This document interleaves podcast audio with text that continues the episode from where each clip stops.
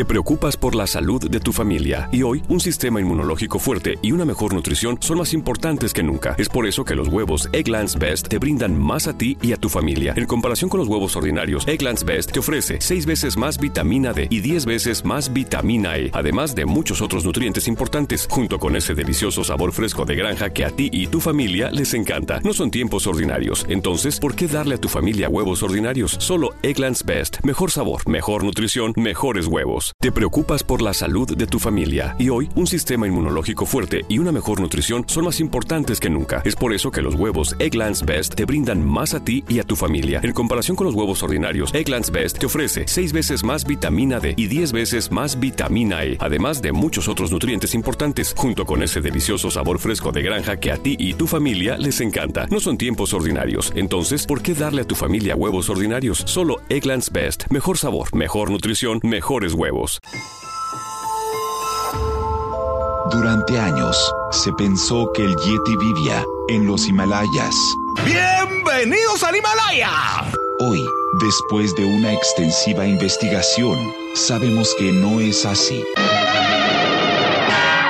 El Yeti está en México. Y este es su espacio. Yo, check this out.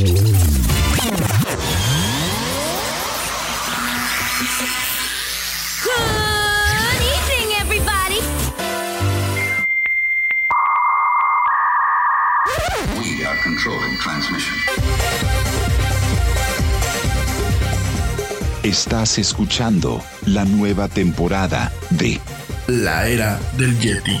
Tecnología, actualidad, arte, música, entretenimiento, política y mucho más en este espacio.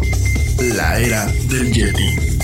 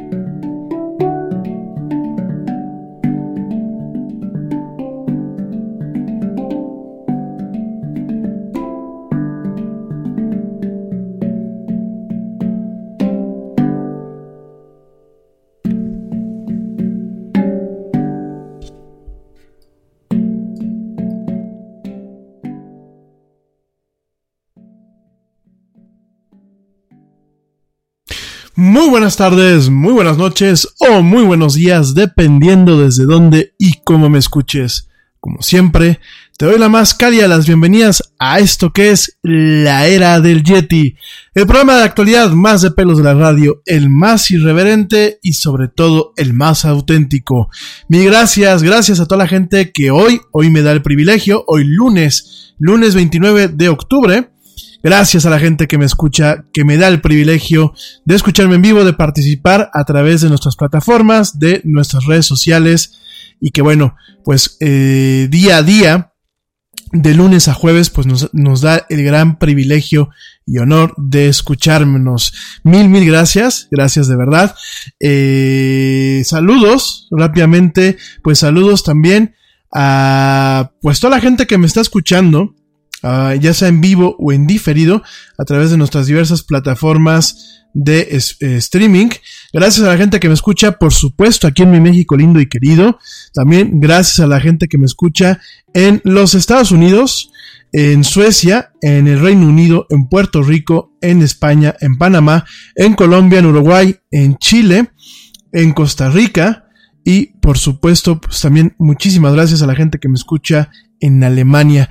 De verdad, muchas gracias. Un verdadero privilegio que me permitan llegar a sus oídos hoy, hoy día lunes, lunes 29 de octubre, en este programa, bueno, donde hablamos de mucha actualidad, mucha tecnología y muchas, muchas otras cosas más. Bueno, pues, ¿cómo están? ¿Qué tal?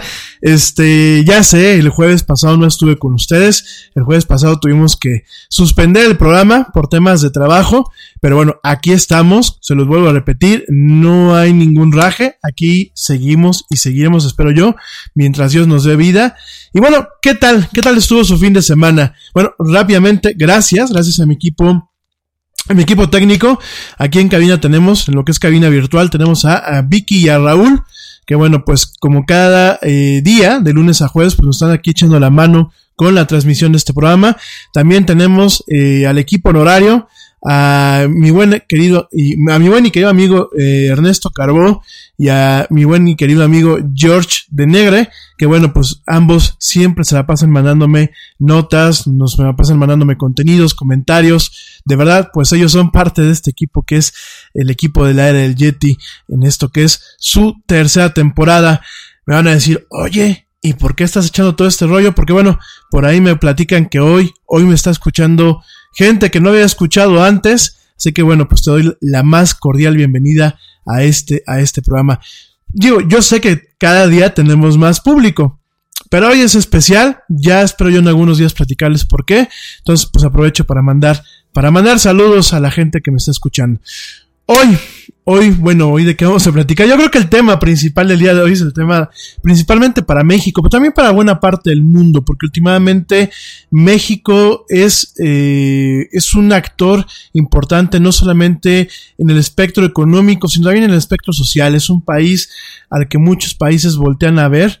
Eh, no es un tema de soberbia, no es un tema de falsas ilusiones, es una realidad México hoy por hoy es un país, un referente en muchos aspectos, no solamente en lo que es América Latina, sino en lo que es en Iberoamérica también, ¿no? Mismo España, mismo algunos países de Europa, lo ubican como un socio comercial importante, lo ubican como un destino turístico importante, lo ubican como un país que en las últimas eh, dos décadas ha cobrado una relevancia en el plano internacional, tanto por lo bueno como por lo malo. Y creo que uno de los temas importantes, pues que creo que está en boca de todos, más allá del tema del horario de, de invierno, el regreso al horario de invierno, que pues yo, a pesar de que ahorita ya está todo oscuro, yo la verdad lo agradezco. Creo que me permite a mí en lo personal despertarme más temprano, sin tanto trabajo, sin tanto esfuerzo. Hoy eran pues un poquito antes de las seis y ya estaba con el ojo pelón. Entonces, me parece, eh, independientemente de este tema, me parece que el tema del aeropuerto, de la cancelación del aeropuerto es un tema importante. No le voy a dar la cobertura que a lo mejor la semana pasada comenté que le iba a dar. De hecho, muchos de ustedes me dijeron, oye, le estuviste dando vuelta para, platicar del tema del aeropuerto. Le estuviste da y da vueltas. La verdad sí le estoy dando vueltas porque no encontré la información que a mí me dio una certidumbre para comentarla con ustedes. Realmente, eh, de ambos lados, tanto de aquellos que sustentan el aeropuerto en Texcoco como aquellos que sustentan el proyecto, porque no hay un aeropuerto todavía, no hay ni siquiera un esbozo de proyecto todavía en Santa Lucía. Bueno, de ese lado también hay muchas irregularidades, ¿no? En este programa yo no voy a platicar ni de la consulta, creo que ya la vivimos, creo que ya vimos qué es, creo que ya nos tocó ver cómo se ejecutó, creo que la mayoría de las personas que estamos escuchando este programa estamos conscientes de la caja de Pandora que se puede abrir al utilizar una, un instrumento de democracia directa, que yo, bueno, yo siempre he sido un partidario de la democracia directa, pero no de esta forma, definitivamente no de esta forma, no de la manera en la que se hizo. Entonces creo que se abre una caja de Pandora, no voy a platicar eso en este programa.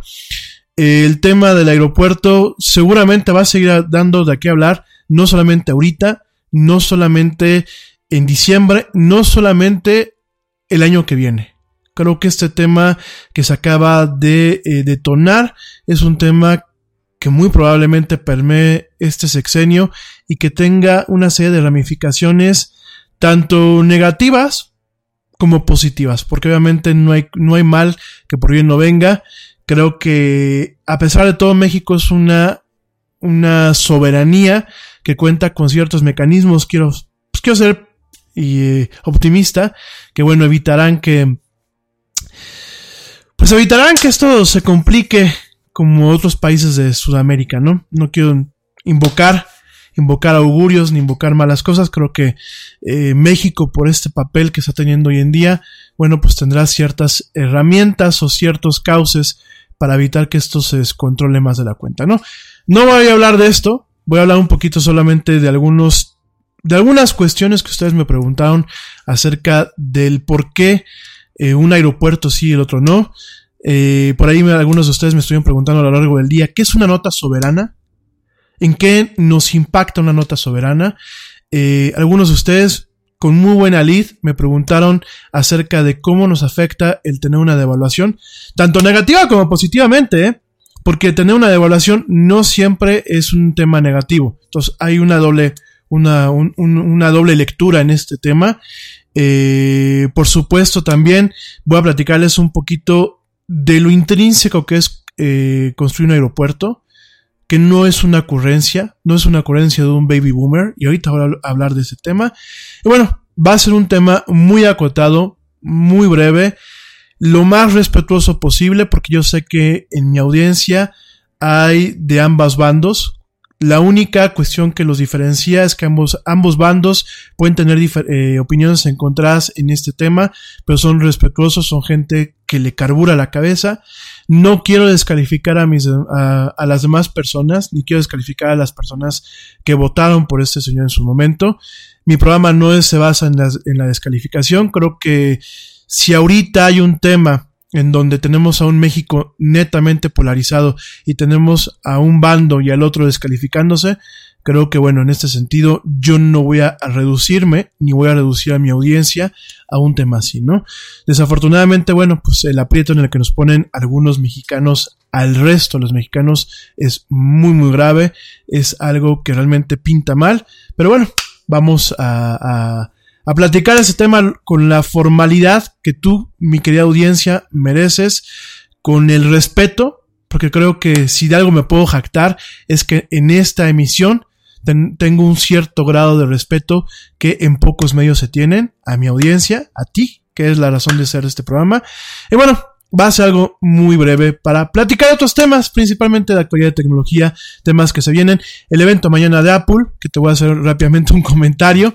el evento también, pues este, salieron por ahí teléfonos nuevos, smartphones nuevos de una empresa que se llama OnePlus, ya hemos platicado de ella, también te voy a platicar un poquito acerca de eso. Y bueno, vamos a estar platicando también pues de temas de entretenimiento, principalmente las, las series que están ahorita en Netflix, me parece que hay muchas series ahora en noviembre interesantes. Hoy te voy a platicar principalmente, principalmente eh, de una de dos series de anime, lo que son eh, los, siete pecados capitales y lo que es Castlevania. Eh, me parece que bueno, son, son series que ameritan platicar, sobre todo Castlevania. Castlevania dejando a un lado la franquicia de los videojuegos y dejando a un lado dejando a un lado obviamente el tema ficticio, Castlevania es, es una serie que me parece sumamente interesante por la forma, la forma en que arranca o la que genera el hilo motor de la serie, ¿no? Eh, vamos a estar platicando, bueno, pues un poquito acerca de eso, de Creepypasta, que es un Creepypasta, y sobre todo, hoy también vinculado al tema del aeropuerto, y vas a ver por qué, vamos a platicar de Apu de los Simpsons. Vas a decir, ¿y eso? Bueno, ya lo vamos a ver ahorita en unos minutos en esto que es la del Yeti. No te me desconectes. Antes de seguir, te recuerdo mis redes sociales, facebook.com diagonal la era del Yeti. Te recuerdo Yetis con Y y la era del Yeti es todo pegadito. Twitter arroba el Yeti oficial. Solamente hay un Yeti y ese soy yo, así que arroba el Yeti oficial. Instagram, la era del Yeti. Y en YouTube, por supuesto, ya nos puedes encontrar como La Era del Yeti, donde estamos subiendo pues eh, los programas cuando se terminan de grabar y también vamos a estar subiendo en los próximos días cápsulas, cápsulas que tú que tú me has estado pidiendo. Te preocupas por la salud de tu familia y hoy un sistema inmunológico fuerte y una mejor nutrición son más importantes que nunca. Es por eso que los huevos Egglands Best te brindan más a ti y a tu familia. En comparación con los huevos ordinarios, Egglands Best te ofrece 6 veces más vitamina D y 10 veces más vitamina E, además de muchos otros nutrientes importantes, junto con ese delicioso sabor fresco de granja que a ti y tu familia les encanta. No son tiempos ordinarios, entonces, ¿por qué darle a tu familia huevos ordinarios? Solo Egglands Best. Mejor sabor, mejor nutrición, mejores huevos. Te preocupas por la salud de tu familia y hoy un sistema inmunológico fuerte y una mejor nutrición son más importantes que nunca. Es por eso que los huevos Egglands Best te brindan más a ti y a tu familia. En comparación con los huevos ordinarios, Egglands Best te ofrece 6 veces más vitamina D y 10 veces más vitamina E, además de muchos otros nutrientes importantes, junto con ese delicioso sabor fresco de granja que a ti y tu familia les encanta. No son tiempos ordinarios, entonces, ¿por qué darle a tu familia huevos ordinarios? Solo Egglands Best. Mejor sabor mejor nutrición, mejores huevos. Aeropuerto. Eh, no hay mucho que decir. No hay. Eh, no hay un tema a profundidad, porque ni yo soy un experto en política, ni realmente eh, creo que haya que darle vueltas a este asunto o hacerle más, más, más gordo el caldo a este señor que, bueno, este señor, hay que reconocerlo, vive, vive de los reflectores y parte pues de, de vivir en los reflectores requiere estar haciendo maromas. Esto del aeropuerto fue una maroma. Y te voy a platicar por qué. Aquí combino un poco lo que es mi, mi muy humilde opinión, porque tampoco soy ingeniero aeronáutico, con lo que yo investigué para tratar de hacer un programa lo más eh, imparcial posible, lo más objetivo posible, ¿no? El tema del aeropuerto como tal, para la gente que me escucha desde afuera, era un proyecto muy ambicioso, era un proyecto eh, bastante interesante, un proyecto que iba a ser, iba a ser el más grande, el más grande del hemisferio norte, iba a competir contra lo que era el aeropuerto, lo que, es el aeropuerto Los Ángeles de Chicago Air y el aeropuerto de Hartsfield Jackson en Atlanta eh, iba a tener más de 125 millones de pasajeros de forma anual y el costo iba a ser de 14 mil millones de dólares, ¿no? Eh, sin lugar a dudas, mucho más caro, mucho más caro que el, aeropuerto eh, nuevo de Beijing, el mega aeropuerto, el que se llama Daixing, que bueno, se espera que empiece a funcionar en 2019, ¿no? Realmente iba a ser un señor, un señor aeropuerto, eh, iba a tener, pues, eh, el, diseño del aeropuerto, el arquitecto que lo diseñó, fue sin lugar a dudas eh, uno de los despachos de arquitectos más importantes a nivel internacional, que es el, aeropuerto, el despacho de arquitectos Norman Foster, que ya ha ganado en, sus su momento varios premios Pritzker, que el Pritzker pues es como el Oscar de la arquitectura o como el Pulitzer de la arquitectura, ¿no? Eh, en este caso, bueno, pues la firma de Norman Foster hizo equipo con el arquitecto Fernando Romero, que fue eh, uno de los arquitectos que pues, diseñó y construyó lo que es el Museo Sumuaya, ¿no? Iba a ser pues realmente una obra, una obra fenomenal, que bueno, pues de entrada se esperaba que en el 2020 empezara a funcionar, en donde bueno, en, un, en una primera fase iba a, manejar a 75 millones de pasajeros anualmente eh, a través de su terminal principal, de sus 96 salas y de sus tres pistas, ¿no? Y una vez de que, bueno, el plan completo estuviera determinado en el 2022, que este complejo iba a tener dos terminales más, dos, dos edificios satélites más y seis pistas capaces de operar eh, despegues y aterrizajes eh, simultáneos, cosa que el actual aeropuerto no lo puede hacer, y bueno, iba a estar atendiendo a 125 millones de personas cada año. Nada más. Eh, hablar de un aeropuerto no solamente significa de cuestiones que sean de un consumo interno, yo entiendo que a muchos no nos puede, no nos puede afectar en primera instancia, por ejemplo, pues un servidor tiene 12 años que no sale de vacaciones, ¿no? Cuando yo he utilizado el avión, pues lo he utilizado principalmente para ir a trabajar y por el tema de los costos del, de la aviación y por lo restrictivo que muchas veces es la logística de viajar en los aviones en tiempos de eh, post 11 de septiembre, pues muchas veces el tema de mis negocios, pues directamente los he llevado a cabo a veces en autobús o directamente manejando yo a los destinos, ¿no? Yo podría decir que pues como a mí yo no utilizo el avión más que cada ida a, cada ida a China o cada este eh, cada viaje, cada venida de Jesucristo, como en ocasiones dicen, bueno pues directamente uno podría, yo podría pensar que pues no nos compete tener un aeropuerto de primer mundo, ¿no? Eh, desafortunadamente las cosas no son así. Eh, cada país. Primero vamos a entender en dónde estamos sentados como país, ¿no?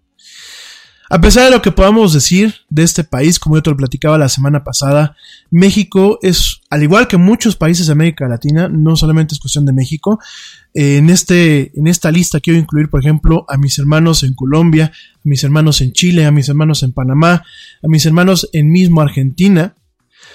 A pesar de todo lo que América Latina ha sufrido como un bloque y, cada, y las penurias que cada país ha sufrido en su historia, porque hemos tenido historias muy tormentosas, pues hay que entender que la realidad, la realidad de hoy en día, ha permitido también que nuestros países por primera vez aparezcan en el mapa. Y no porque en el, en el mapa mundi o no porque en el planisferio que llevábamos en la secundaria o en la primaria no apareciera, sino porque por primera vez América Latina se le considera como un bloque importante en términos comerciales, en términos de investigación y en términos sociales. Hoy, hoy, eh, países europeos, países asiáticos, vueltan a ver América Latina y la vueltan a ver para invertir, para invertir dinero. Y tú vas a decir, ¿eso de qué nos sirve? Desafortunadamente, países como el tuyo y como el mío, porque seguramente eh, muchos de ustedes me están escuchando en estos países, Desafortunadamente por nuestro, nuestro legado, nuestra historia y por la estructura educativa que hemos venido acarreando de tiempo atrás, tenemos países que se encuentran en una etapa de desarrollo. Cuando se habla de un país en etapa de desarrollo, es decir, que cuenta con suficientes mecanismos económicos para ir creciendo, pero no es un país netamente productor en el sentido de un primer orden. Principalmente somos países maquiladores. Principalmente somos países que no contamos en ocasiones con la propiedad intelectual o con la propiedad industrial o con el know-how o con la inteligencia de mercado para crear, para crear soluciones, para crear productos, para crear servicios que permitan en ocasiones no solamente satisfacer la demanda interna, sino también poder exportar todo este talento afuera. Ya países como Colombia con Rappi, esta aplicación que bueno, aquí en México ha venido a ser un parteaguas con el, con el tema del súper a distancia y con el tema de acercar los servicios a domicilio, ya eh, bastantes países de América Latina pues empiezan a exportar no solamente la mano de obra, que es lo que eh, milenariamente pues hemos hecho, sino también empezamos a exportar lo que es talento de primera mano, lo que es talento en el tema de la actuación, el tema de la arquitectura, en el tema de la ingeniería, en el tema de la medicina. A pesar de esto, bueno, no contamos todavía con las estructuras adecuadas para fomentar una independencia, si lo quieres ver así, una independencia de los demás países, que además en estos tiempos globales, te guste o no, no, te guste o no te guste, o me guste o no me, o no me guste, son tiempos en los que tenemos codependencia con los demás países. Donde lo único que hemos venido haciendo ha sido construir sobre aquellos, eh, aquellos procesos, aquellas rutas de comercio, aquellas rutas de intercambio que vienen de tiempos inmemorables. Ya desde la colonia, a pesar de lo que representa tener una colonia y de la esclavitud y de la evangelización y bueno, de muchas cuestiones que se dieron en América Latina y en las Américas en general, ya desde antes existían mecanismos para hacer intercambio. Intercambio en aquel entonces con el trueque. Intercambio de bienes, de bienes eh, preciosos, de joyas, de comida, de granos. El ser humano tiende mucho a simbolizar su esfuerzo y su trabajo en el trueque, en el intercambio. Entonces, de alguna forma, de alguna forma, eh, todo esto que te estoy diciendo, el tema del comercio global, el tema eh, de la globalización como tal, el tema mismo del capitalismo, que no es algo nuevo, viene desde antes. Y somos una sociedad que gracias a, los medios digitales, gracias a las aperturas de los mercados, gracias a muchas cuestiones, somos una, una sociedad que ahorita, somos una sociedad que ahorita, ya sea la mexicana, ya sea la chilena, ya sea la colombiana, ya sea la brasileña, somos sociedades que tenemos una interdependencia y una codependencia de los demás países. Porque seguramente los tenis que traes puestos fueron hechos en Indonesia. Y la computadora en la que me estás escuchando, o el teléfono en el que me estás escuchando, fue fabricado por una empresa americana en China. Y seguramente el suéter que tú traes, a lo mejor, es de una empresa gringa, pero está hecho en México.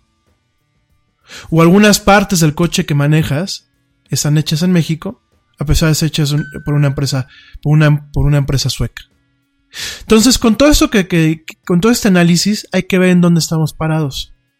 Y hay que entender que los países en América Latina, así como muchos otros países a nivel mundial, no pueden darse el lujo de cerrar sus puertas. Y tenemos una codependencia. Tenemos un tema con los mercados.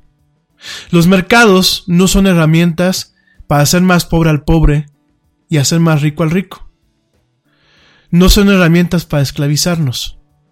Son herramientas que bien manejados y bajo una libertad permiten que se generen empleos, permitan que se generen un bienestar, permitan que tú y que yo tengamos la capacidad de platicar a través de este programa, que tú tengas un teléfono inteligente en tu mano o una computadora, que tú puedas escuchar música de todo el mundo a través de un clic o a través de una aplicación. Que una empresa como Rappi, que me quito el, sombrero con mis amigos los colombianos, con mis hermanos, de verdad tenga una proyección a nivel mundial. Que no solamente se quede en Colombia, que venga a México y sea un parteaguas. Que un Uber le dé una fuente de trabajo a gente que quizás no tenía ni los contactos ni la paciencia para ser taxista o para encontrar un segundo trabajo o un tercer trabajo. Hoy por hoy, todo este acceso a la globalización, por supuesto ha traído consecuencias negativas, sí, no podemos tapar el sol con un dedo. No podemos ser eh, parciales, no podemos ser eh, caer en un tema netamente subjetivo, no podemos mentir. Por supuesto, la globalización, como cualquier proceso humano, ha traído cosas malas. Pero también ha traído cosas buenas, también ha traído cosas positivas. Ha permitido que hoy tengamos un contacto que antes no teníamos. Ha permitido que hoy tengamos una expectativa de vida en muchos países que antes no teníamos. Ha permitido que hoy emprendedores puedan soñar no solamente con cambiar su comunidad, no solamente con cambiar su colonia o cambiar su, ciudad, sino por cambiar también su país y también inclusive el mundo. Cuando yo te pongo este panorama, que iremos desmenuzando en otras emisiones del- del- de la era del Yeti, porque no basta decir cosas bonitas, ni basta decir cosas que a lo mejor puedan tener un sentido. Hay que argumentarlas, hay que fundamentarlas, con evidencias y con hechos, no solamente con las opiniones. Dicho todo esto, hay que entender cuál es la realidad de un país como México. México hoy es un destino turístico. Hoy también es uno de los principales eh, destinos para invertir a nivel internacional. Hoy cuenta con una clase media importante por la capacidad de consumo, pero también por la capacidad de producción. Hoy México se encuentra, al igual que países como Colombia, como Panamá y como Chile, se encuentra en las puertas del siglo XXI. Bueno, no, no en las puertas, en la sala ya del siglo XXI. Por eso, por todo eso que te acabo de decir y que vamos a ir desmenuzando no solamente este año en mis programas, sino el año que viene y probablemente el año que le siga. Por todo esto, cuando uno hace un análisis concienzudo, cuando uno se sienta a leer, a investigar, a tomar lo mejor que todos los bandos te pueden dar de información, cuando uno busca entender las cosas con la cabeza, no con, el hígado y con el corazón, te das cuenta que se ha caminado muchísimo estos años, estas décadas. Y por eso uno hace un análisis y te das cuenta que México necesita un aeropuerto, un aeropuerto principal, lo que en otros países se le conoce como un hub. Bueno, necesita un aeropuerto, necesita un, un chorro de aeropuertos, ¿no? Y vas a decir, ¿por qué? Porque un aeropuerto no solamente es para el consumo interno, el aeropuerto es un punto de entrada para el turismo internacional. Y no todo el turismo viene a echar margarita y chela en la playa. Hay lo que se le conoce como el turismo de negocios. El turismo de negocios es aquel que viene a invertir en el país. Cuando tú vienes a invertir, cuando hablamos de una inversión, la gente no lo podemos tomar como, como algo negativo. Porque hoy nos dimos cuenta que a mucha gente, no sé si por envidia, no sé si por rencor o por neta ignorancia, toma el tema de los mercados y la inversión extranjera como algo negativo. Y no debe de ser así. Porque para empezar están premiando la confianza del pueblo mexicano. Porque cuando viene un chino a invertir a México, significa que ya nos dejó de ver como el clásico sombrerudo que se queda dormido abajo de un nopal, con un zarape. Que ya nos dejó de ver como el señor Trump allá arriba dice que somos, que somos violadores y rateros. Que ya nos dejó de ver como gente que viaja en caballo todavía, en burrito. Y que ya rompimos con esta paradigmática canción que decía Chava Flores, un mítico cantante aquí en México que decía, ¿a qué le sueñas? ¿A qué le tiras cuando sueñas mexicano?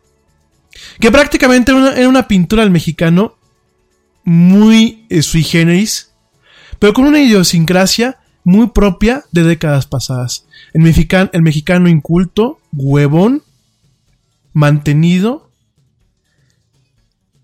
y sumamente tradicionalista, ¿no?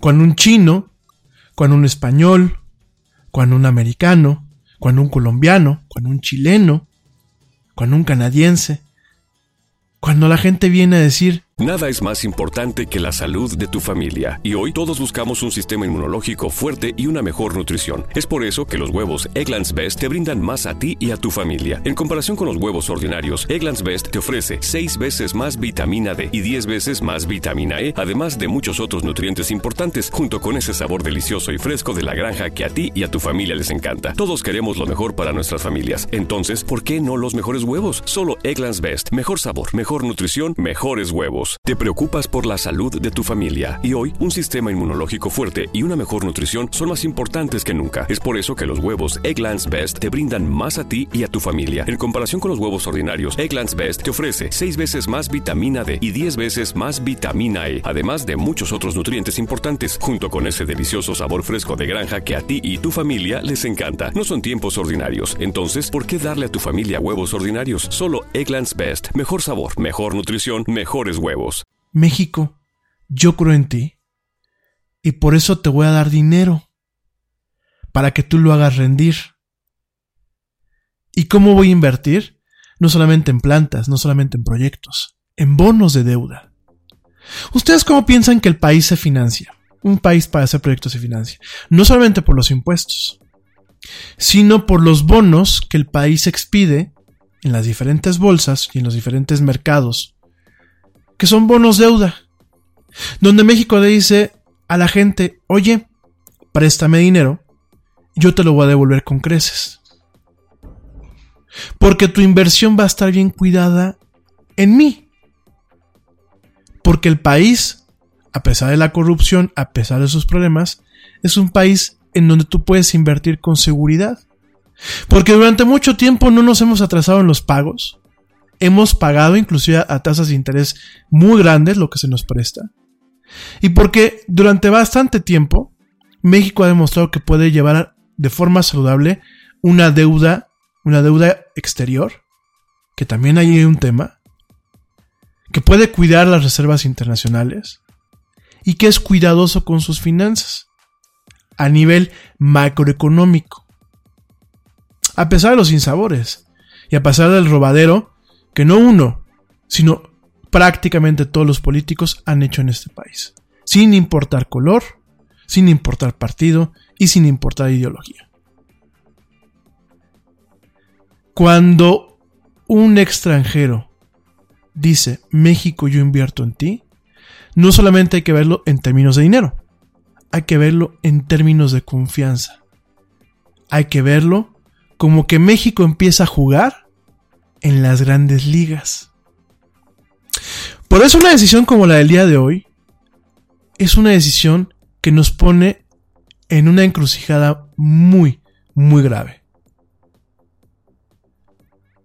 Nos pone en una situación en donde por primera vez en muchos años el mundo nos va a ver y va a decir, híjole, México no es como yo pensaba.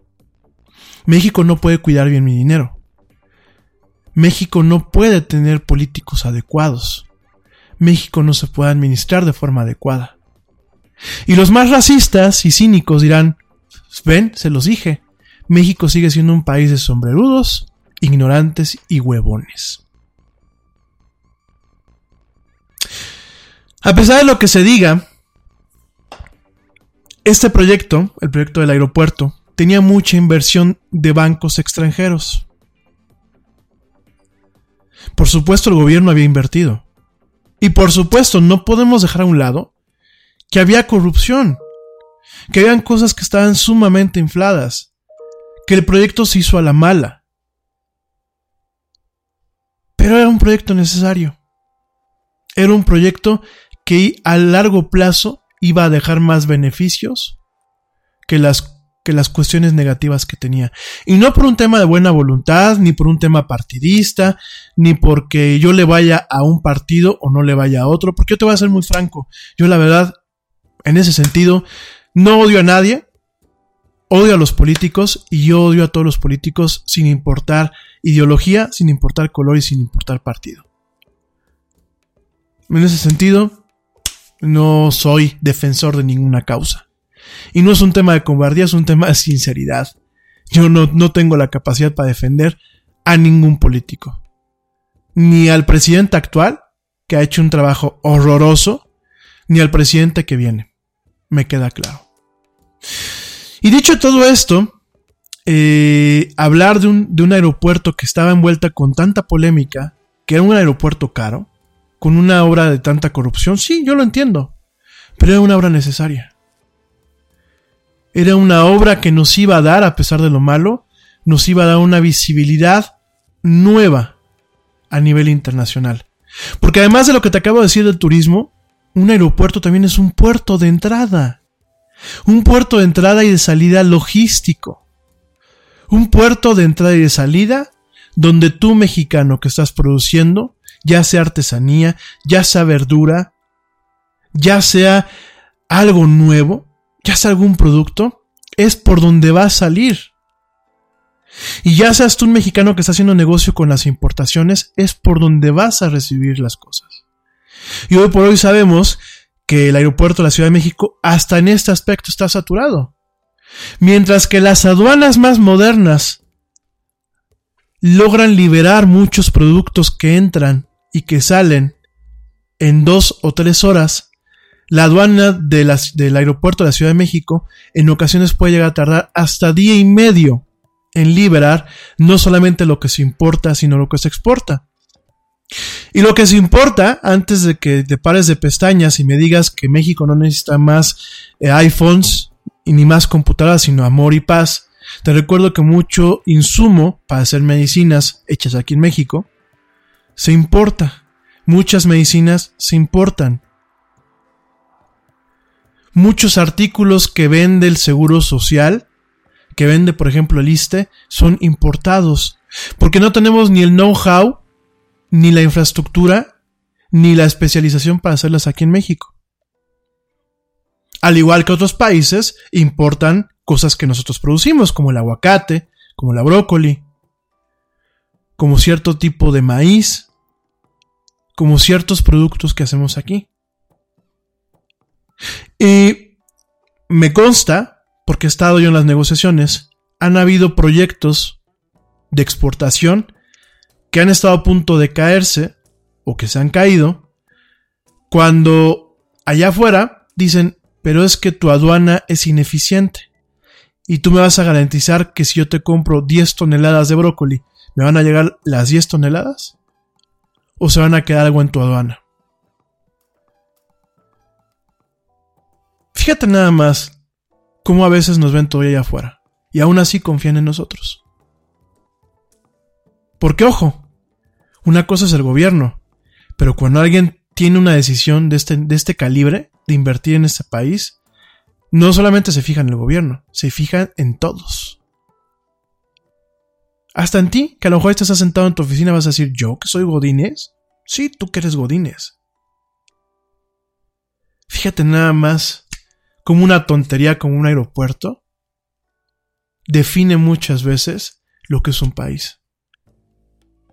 Fíjate nada más. Fíjate nada más el tema de las inversiones.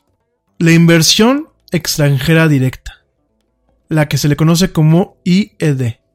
Qué cosa curiosa, la gente, empresarios de negocios, las pymes, no saben muchas veces qué es este término. La inversión extranjera directa es cuando yo llego como extranjero y digo, yo tengo una planta y la voy a poner en México. Y yo voy a invertir, muchas veces sin subsidios, sin ayudas, voy a invertir una lana en poner esta planta. Yo, yo directamente. Uno de mis clientes invirtió 5 millones en poner una planta aquí en Querétaro. Con toda la confianza de que los mexicanos no lo íbamos a defraudar. Y desde que llegó, se topó con la parte más fea de México.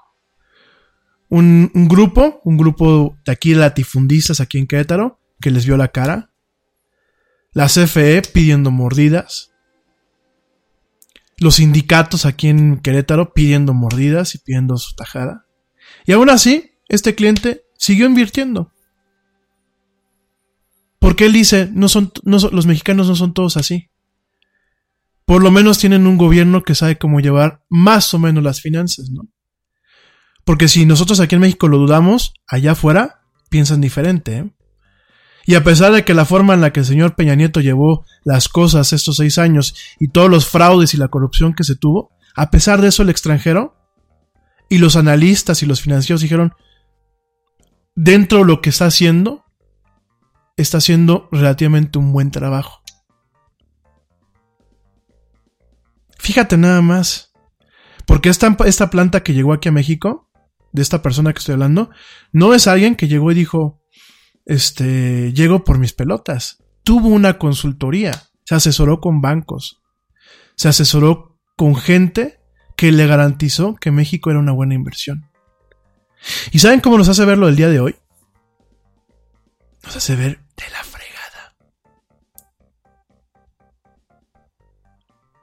Y yo sé que a lo mejor tú me vas a decir, pero yo no tengo, yo no uso dólares. A mí qué me importa que el dólar se dispare. Yo no importo ni exporto. Fíjense nada más que lo que estamos haciendo el día de hoy, porque cuando digo estamos haciendo, no solamente es el señor que tomó la decisión, ni su equipo, ni, ni la supuesta consulta. Todos tuvimos algo de culpa de llegar a este punto.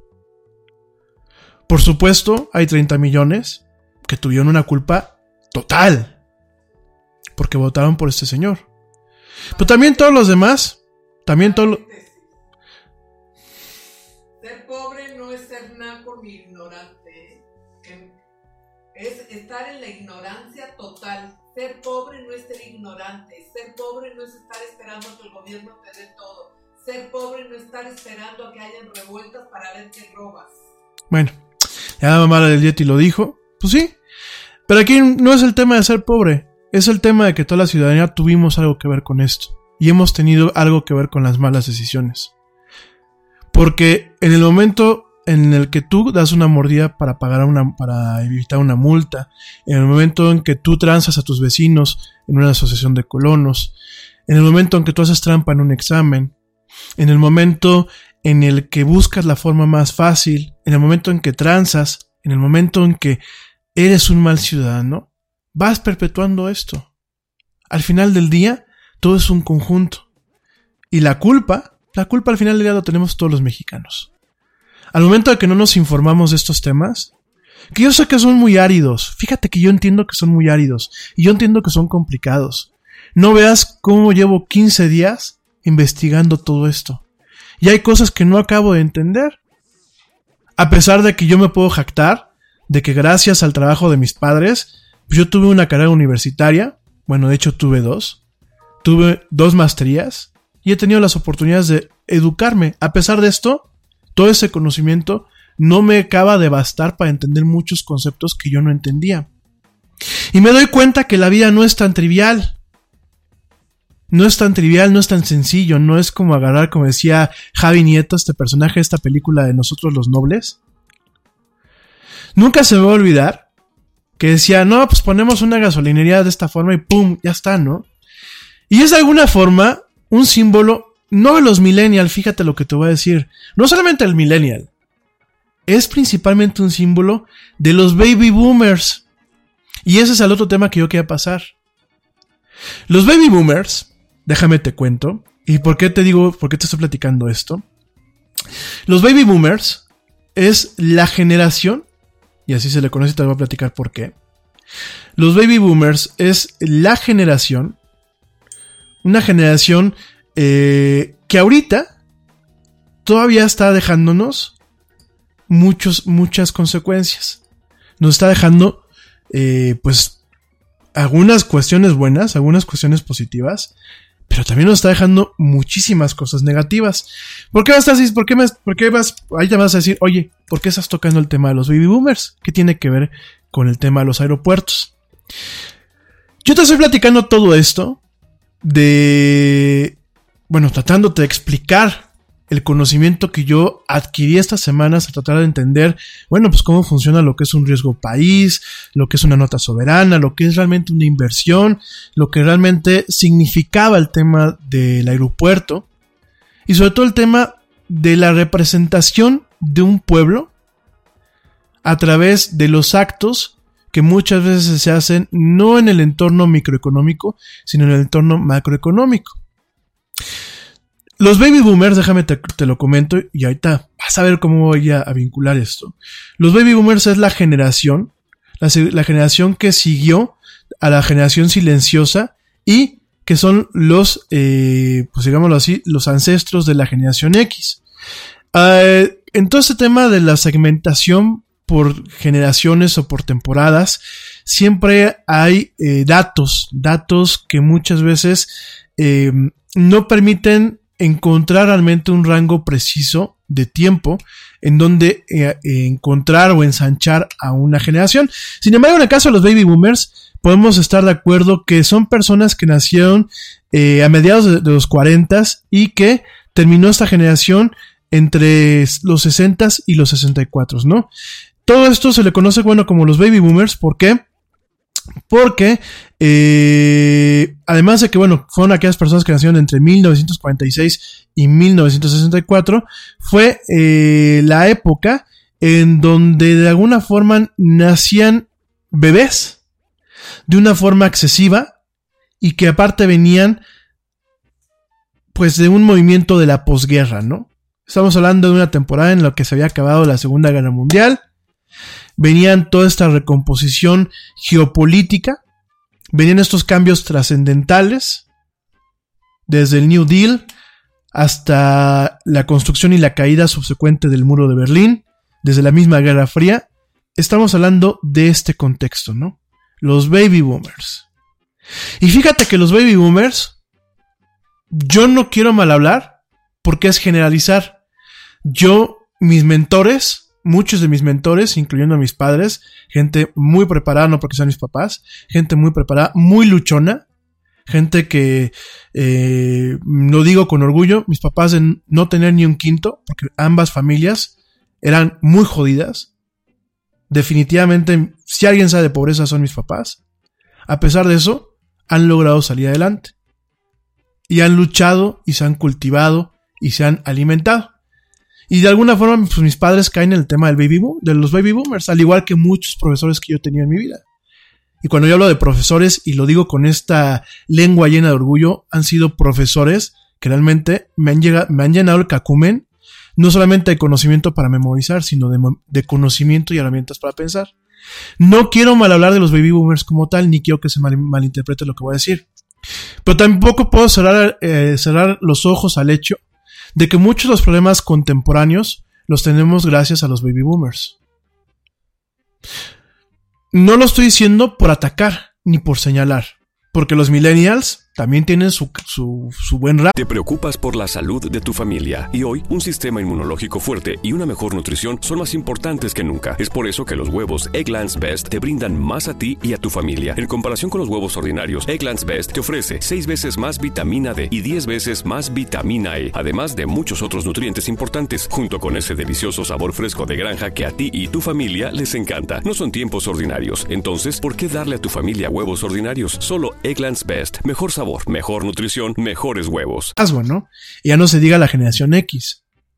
Todas las generaciones tenemos algo de culpa en los problemas actuales. Pero los baby boomers, y me, llama me da mucha risa, porque yo veía al ingeniero, bueno, al licenciado, ni siquiera es ingeniero, al licenciado Obrador, lo veía hablando, aparte, bueno, que es un show verlo hablar, con todo el respeto del mundo, el señor Obrador.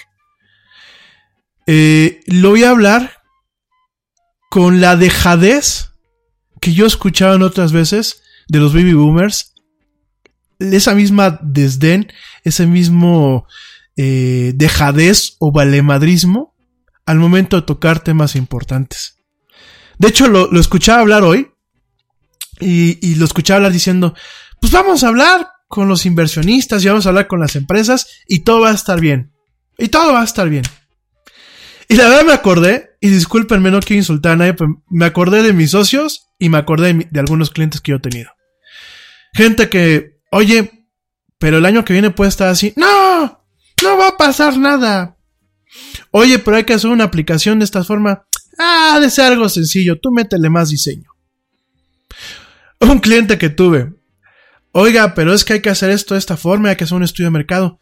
No, si mis casas se venden solas. Yo no vendo casas, vendo Ferraris. Y si fueran casos aislados, créeme que no los comentaría en el radio, porque tampoco se trata de balconear o yo demostrar un resentimiento contra estas personas. Al contrario, cero resentimiento. Yo les agradezco el aprendizaje que me han dado.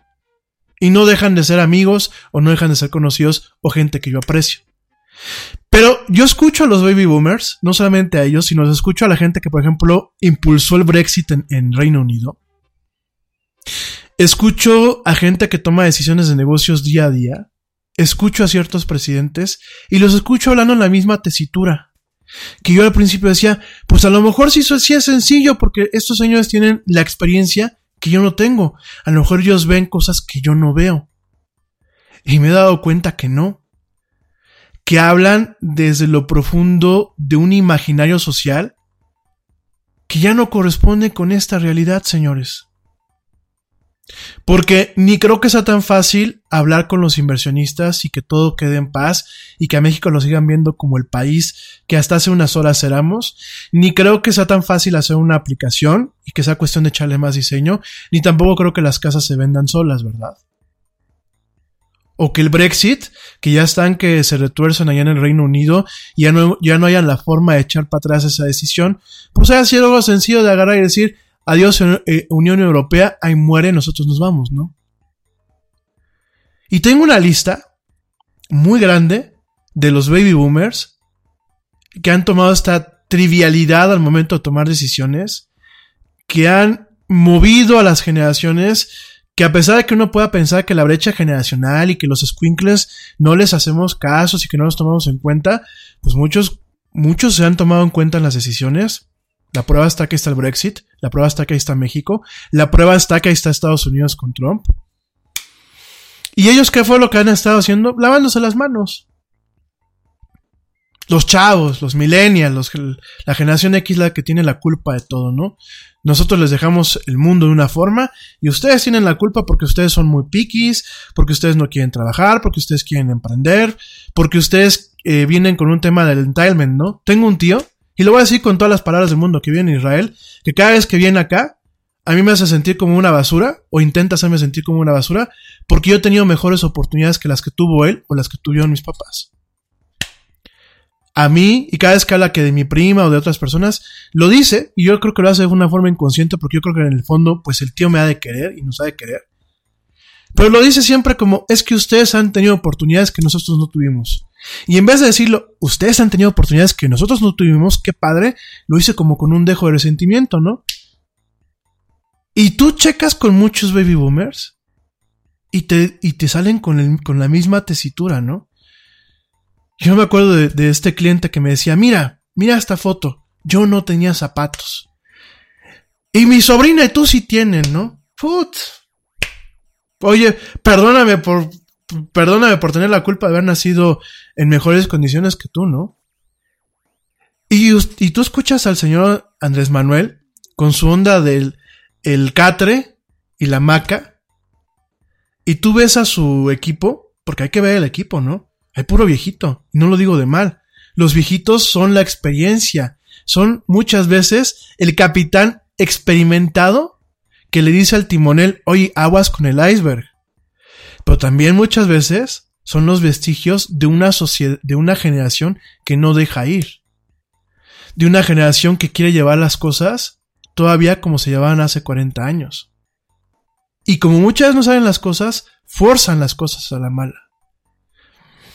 Yo no digo que a lo mejor el señor Andrés Manuel sea una mala persona, a lo mejor no lo es.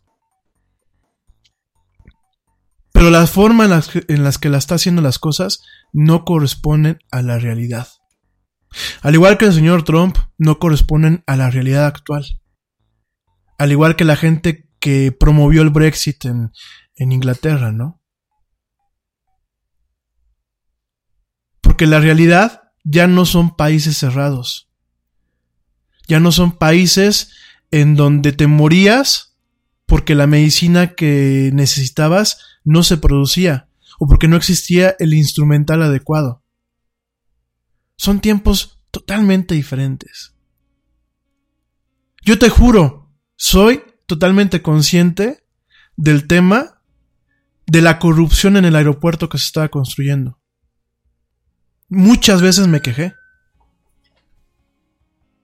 Bueno, los que me conocen saben que hasta a través de Twitter le menté la madre al presidente actual. Pero tampoco son las formas de echar a la basura un proyecto que además ya llevaba un proceso de construcción Y no es un capricho decir, quiero que se haga acá. Un aeropuerto, estuve yo informándome, un aeropuerto no es de saco el dedo y digo, aquí vamos a construir un aeropuerto hoy. Yo tengo una parcela de tierra gigante que tiene buen clima todo el día, voy a construir un aeropuerto ahí. Fíjense que no, chavos. Y me tocó chocar contra esa realidad el día de hoy. Un aeropuerto requiere estudios que en ocasiones llevan años. Estudios que van inclusive contra el tema del impacto ambiental, porque el aeropuerto que se estaba construyendo era un aeropuerto que en parte se había financiado con bonos de carbono, que se iba a tener bonificaciones con el tema del LEED. El LEED es un estándar de eh, aeropuertos, bueno, no aeropuertos, de construcciones autosustentables y poco nocivas para el medio ambiente. La da, la, la dan un grupo que se encarga de premiar este tipo de obras. Llevaba años de estudios por parte de la Yata, llevaba años de estudios por parte del Mitra, llevaba años de estudios no solamente por aquellos actores que puedan tener un peso o un, o un interés en el proyecto. Llevaba años de estudios para poderlo certificar, porque yo no es que yo puedo poner el día de mañana un aeropuerto fuera de mi casa y decir, ya, ya que aterrizan aquí los aviones, los aeropuertos se certifican. Los aeropuertos se incluyen en cartas de navegación. Los aeropuertos se tienen que hacer estudios para que no choquen no solamente con las cartas de navegación de, de rutas aéreas que ya existen. Deben de haber estudios que digan cómo está el viento, el viento, el clima, la elevación, la inclinación, el tema de cómo se va a posicionar una pista. Ustedes saben que antes de poner siquiera un gramo del cimiento de la estructura de una pista, se tienen que hacer 20.000 estudios, literal, para poder definir hacia qué lado va a estar la pista, qué material va a llevar esa pista, hasta qué pinches foquitos va a llevar, qué tipo de avión va a estar certificada la pista para que aterrice ahí. Porque yo puedo poner una pista muy bonita y decir, pues aquí quiero que, que aterrice hasta un Boeing 747. Si no está certificada esa pista de esa forma, no pueden aterrizar los aviones. Y una certificación no se logra nada más poniendo mi linda cara de Yeti y diciéndole, oigan, bien, qué bonito está mi aeropuerto, ¿me lo van a certificar? No. Hay un chorro de procedimientos que no se hicieron en el sexenio pasado, en el sexenio que se va a acabar, ni en el, ni en el, ni en el pasado, ni, en el sexenio del señor Calderón. Vienen estudios de décadas atrás. Poner un aeropuerto no es algo trivial. El tema del dichoso lago de Texcoco, ¿no? Que yo no sé de dónde a los mexicanos ahora nos dio para preocuparnos por los lagos, ¿no? El lago de aquí afuera de su humilde casa es una porquería y no veo a nadie preocupándose por él. Los lagos que van entubados en la Ciudad de México, no veo a nadie que se estén preocupando por ellos. Es un lago que ya estaba seco. Es un lago que era basura al final del día ahí. Se hicieron los estudios pertinentes de ubicación, de logística de transporte. Porque no es lo mismo que todavía que se tarda mi mercancía en llegar al aeropuerto y se tarda un día y medio, todavía se tarda a lo mejor dos días en llegar a sus destinos. El tema del turismo, muchísimas cosas. Era un proyecto que a pesar, a pesar de las irregularidades que sí había y que a lo mejor se hubiesen podido limpiar, era un proyecto como tal. Era un proyecto que cuando yo me acerqué y vi, no eran carpetas, eran naves o eran eh, pisos completos en oficinas gubernamentales con todas las carpetas que respaldaban en cuestiones técnicas este proyecto. Bueno, tenían hasta calendarios con, el, con la temperatura de la zona de los últimos 10 años, día por día del año, hora por hora. ¿Saben el trabajo que es eso? Y llegan con el tema de la ocurrencia, porque últimamente el echar para atrás este proyecto como tal, en vez de agarrar y decir como un estadista, y decir, lo voy a limpiar, y voy a castigar a la gente que resulte culpable de corrupción y los voy a entambar y voy a buscar de que el, el costo de este proyecto se abarate, fue un capricho, fue una ocurrencia. Así como por ahí tuvieron la ocurrencia de decirme con, con mi app, métele más diseño, sin fundamento y sin, y sin argumentos técnicos, así salió este señor. Cancélenlo. Vamos a construirlo en la base del ejército, que aparte, eso es otro tema, porque Santa Lucía es una base federal del ejército de la defensa nacional, que tiene casas, que tiene cierta infraestructura. Y tú me vas a decir, nosotros no queremos un ejército, por favor, todos los países deben de tener un ejército, porque el ejército no solamente es para ir a la guerra, el ejército es para cuidar el país, no solamente de los mismos mexicanos, sino para cuidar el país de desastres naturales, de cataclismos, de invasiones, de cierto tipo de crimen organizado. Y ahora, ¿los vas a quitar? ¿Los vas a quitar de ahí? Son ocurrencias, amigos. Y no por esto quiero que tú pienses que el Yeti tiene un partido, eh, un tinte partidista este programa, ni que yo tenía un interés. No, yo no tenía ningún interés. Yo no gano. Yo no tengo... No soy constructor, no soy contratista. Gano si yo tengo más turismo en este país. ¿Por qué? Porque la derrama económica nos empapa a todos, porque se generan más trabajos. El gobierno no genera trabajos, amigos. El, gobierno en el único aspecto donde genera trabajos es en la burocracia. Y los gobiernos contemporáneos se quieren quedar sin burocracia, quieren minimizar lo más posible la burocracia, hacer, reducirlo al mínimo posible la burocracia. Quienes generan trabajos son las empresas. Y en México, porque yo veo mucha gente que le tira a los empresarios, en México el 90% de las empresas, los que pagamos impuestos, los que mantenemos los programas sociales, los que mantenemos las pensiones, somos las pymes, somos los changarritos, somos las empresitas de tres personas y, dos per, y una, una perrita y una gatita, que nos guste o no nos guste, pagamos impuestos. Y en ocasiones dejamos de cumplir con ciertas obligaciones personales para poder cumplir con los impuestos. Y cumplir con los proveedores. Y cumplir con los compromisos.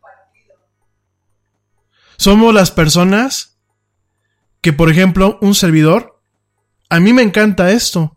Yo, lo mío es la radio, lo mío son los medios. Y tengo que sacrificar lo mío cuando yo tengo chamba como fue el jueves. O como ayer domingo que mucha gente me dijo, oye, ¿qué haces a las siete y media de la mañana trabajando?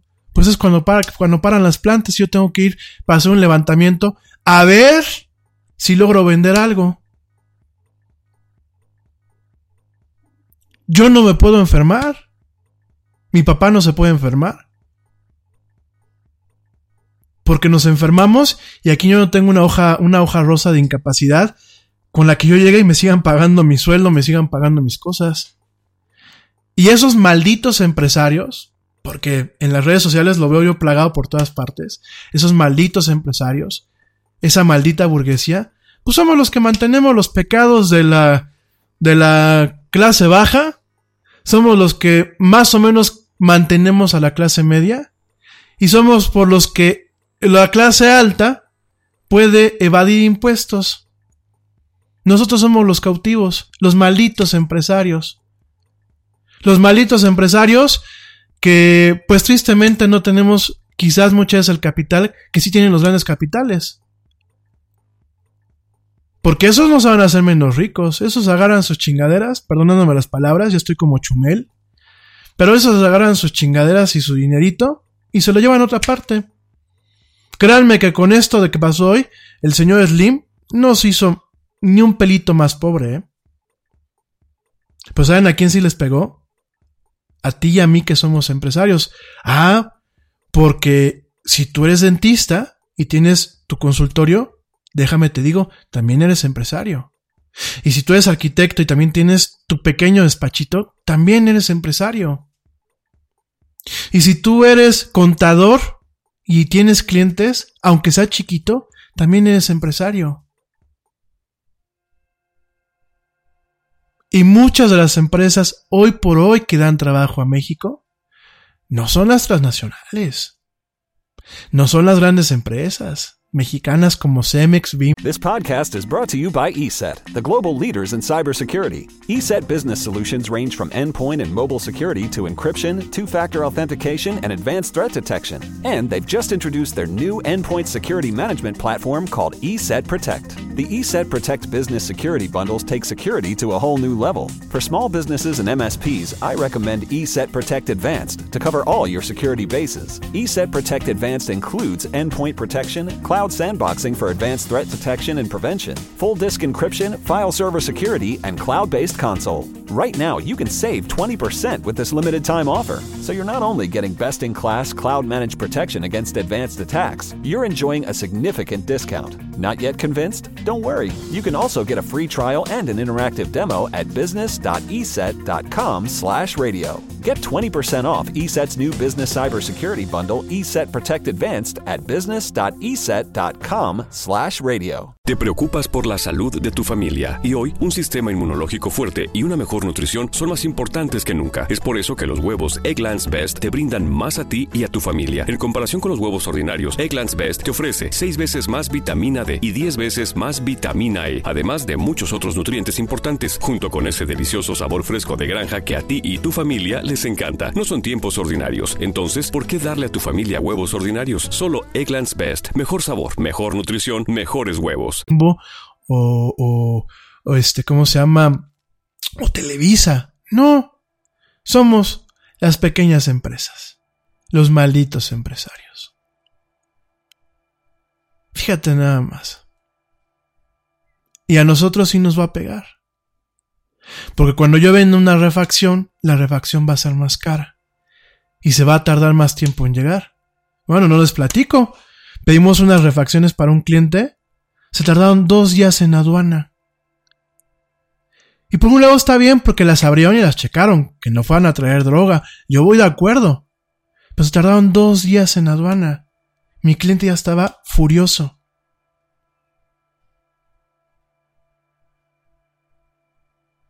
Lo de hoy no es para reírse, como mucha gente lo está haciendo, no es para burlarse. Yo creo que es para entristecerse. Y lo de hoy da pie a muchas cosas negativas que se le pueden venir a este país a lo largo de los años. México ya tiene de por sí una presión tremenda por la guerrita comercial que el señor de allá arriba y los chinos arrancaron. México ya tiene una presión tremenda por la competencia que va teniendo de países latinoamericanos como Colombia. México ya va a tener una presión porque si el loco que llegó a Brasil, porque el señor está loco, pero hace una buena chamba con la economía, nos va a pegar. Porque Brasil siempre ha sido una competencia fuerte en este sector. De hecho, cuando hablamos de las BRICS, la B es de Brasil. Brasil, Rusia, India, China. Fíjate nada más. Y si este señor viene a poner orden, vamos a tener una presión tremenda. Y nosotros aquí diciendo, pues que yo no viajo, pues que yo no, yo no compro en dólares. No, pero la dentista que te atiende sí, el cirujano que mañana te va a operar, también compra en dólares. El cuate que te hace el diseño gráfico, la publicidad como un servidor, su software lo paga en dólares las herramientas que utilizo para hacerte esa campaña de publicidad que te va a hacer a ti vender mucho, yo la pago en dólares y es una renta mensual. Fíjate nada más. Fíjate nada más cómo nos damos en la torre en todo. Porque obviamente mi amiga que es una profesional de su área, que maneja cierta, cierta, cierto expertise y que además maneja ciertos insumos de primer nivel, pues va, te va a tener que poner más cara la consulta. Porque no es lo mismo que te ponga unos implantes que, que al día de ayer costaban 19 pesos y hoy cuestan 20 o mañana van a costar 25. No es lo mismo que mi hora, que costaba antes 800, 900 pesos, dependiendo del mercado, ahora tenga que costar 1500, 1600. Y todo se va a encarecer y vamos a ver un tema inflacionario hacia la alza y vamos a ver cómo ciertas inversiones van a agarrar y van a decir, ah, ah, México, México está mal. México tiene unos políticos muy malos. No vamos a invertir. Y va a ser una cadenita. Y el día de mañana vamos a estar, pero es que los mexicanos estamos condenados al fracaso, Dios mío. Nos ganan en el fútbol, nos ganan en, nos hacen trampa en todo. Por eso nos va mal. No, compadre, nos va mal. Porque el mexicano queremos que nos vaya mal.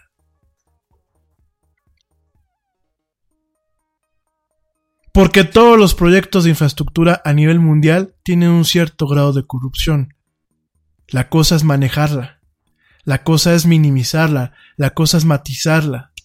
Porque la corrupción es parte del ser humano, es como, como la gente que es ratera. Los ladrones existen de toda la vida.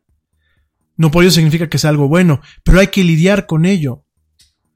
Y lidiar no es cancelar un proyecto por un capricho, que probablemente dé pie a más corrupción. Lidiar es sentarse, analizar y hacer las cosas como se esperan de un estadista.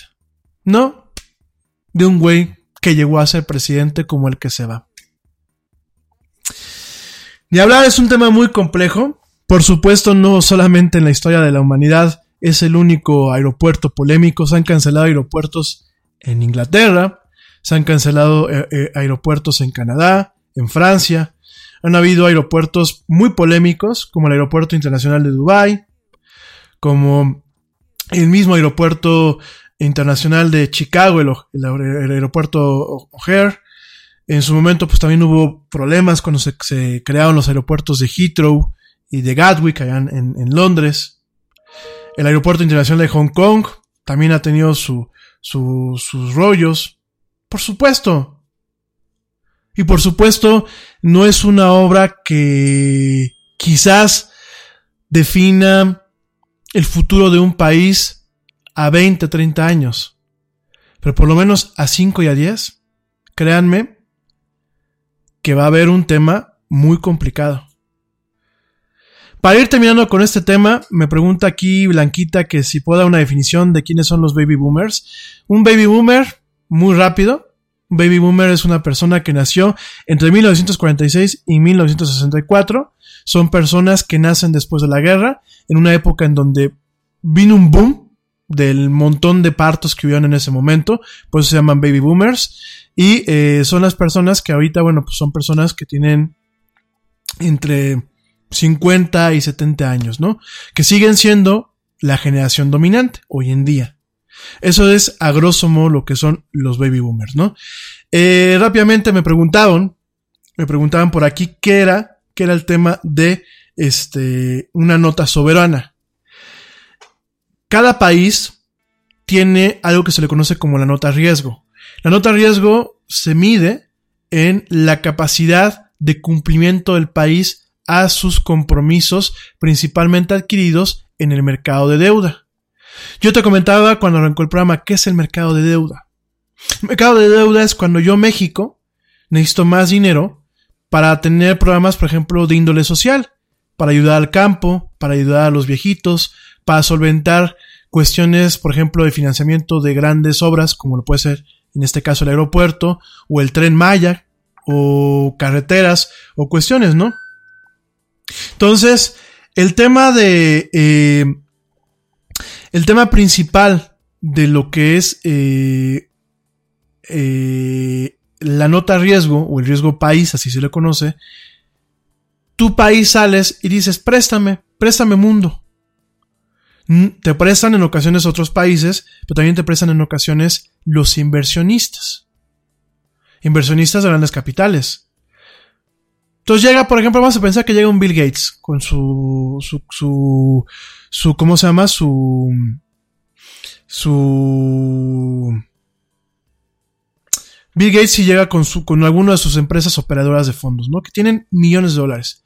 Dicen, yo voy a invertir en México, le voy a prestar a México, porque sé que México me va a devolver mi lana a un cierto plazo, que por lo general es eh, en años, este plazo se mide en años, con una cierta tasa de interés. La tasa de interés la marca el Banco de México que es el Banco Soberano, es la entidad independiente. Los países del primer mundo tienen sus bancos centrales como el nuestro de forma autónoma, no responden al gobierno. Son, eh, son eh, bancos que funcionan de forma independiente. Por aquí me dice mi papá, fundación, sí, la fundación de Bill Gates, ¿no? No son, son fundaciones, pero que operan fondos, porque tiene fundaciones eh, altruistas Bill Gates, que es la Melinda Bill Gates Foundation, y tiene otra empresa, otra fundación, que opera fondos de inversión para este tipo de cuestiones, ¿no? Entonces llegan y dicen, yo lo voy a prestar a México 100 millones de dólares. Paz. Porque yo sé que me los va a devolver con seguridad a 5 años con este retorno de inversión, con este interés. Y así llegan. Y hay un mercado, hay mercados especiales de deuda, donde los países colocan su deuda. Cuando un país presenta las condiciones donde le dice a los inversionistas y a las calificadoras, las agencias calificadas son entidades que tienen una serie de expertos en, múltiples disciplinas que se encargan de estar diciendo, pues México sí va a poder seguir pagando sus rendimientos a la gente que le prestó dinero.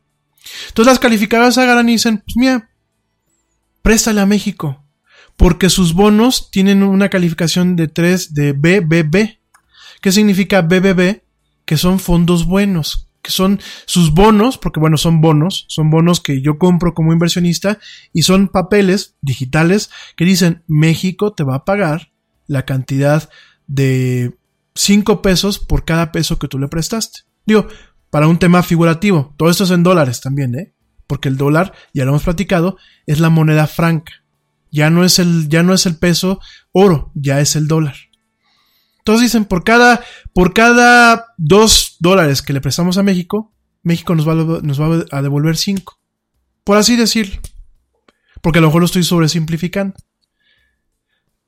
Y las calificadoras, pues dicen, México está bien, tiene algunos problemas con lo fiscal. Mi Pemex está ahí medio, medio azul y medias noches. Este, el presidente pues es medio impertinente, pero son buena onda. Su gente está trabajando. El banco está funcionando bien. No se atrasan. Llevan un histórico en donde no se atrasan con los pagos. Hemos pagado la deuda exterior religiosamente. Como un, como, un buen cliente, como un buen eh, deudor. Hemos estado pagando nuestras deudas. Somos un país maduro. Tenemos la capacidad de, endeudarnos. Así como su gente se endeuda y paga sus deudas, México es así. Y salen con la tontería.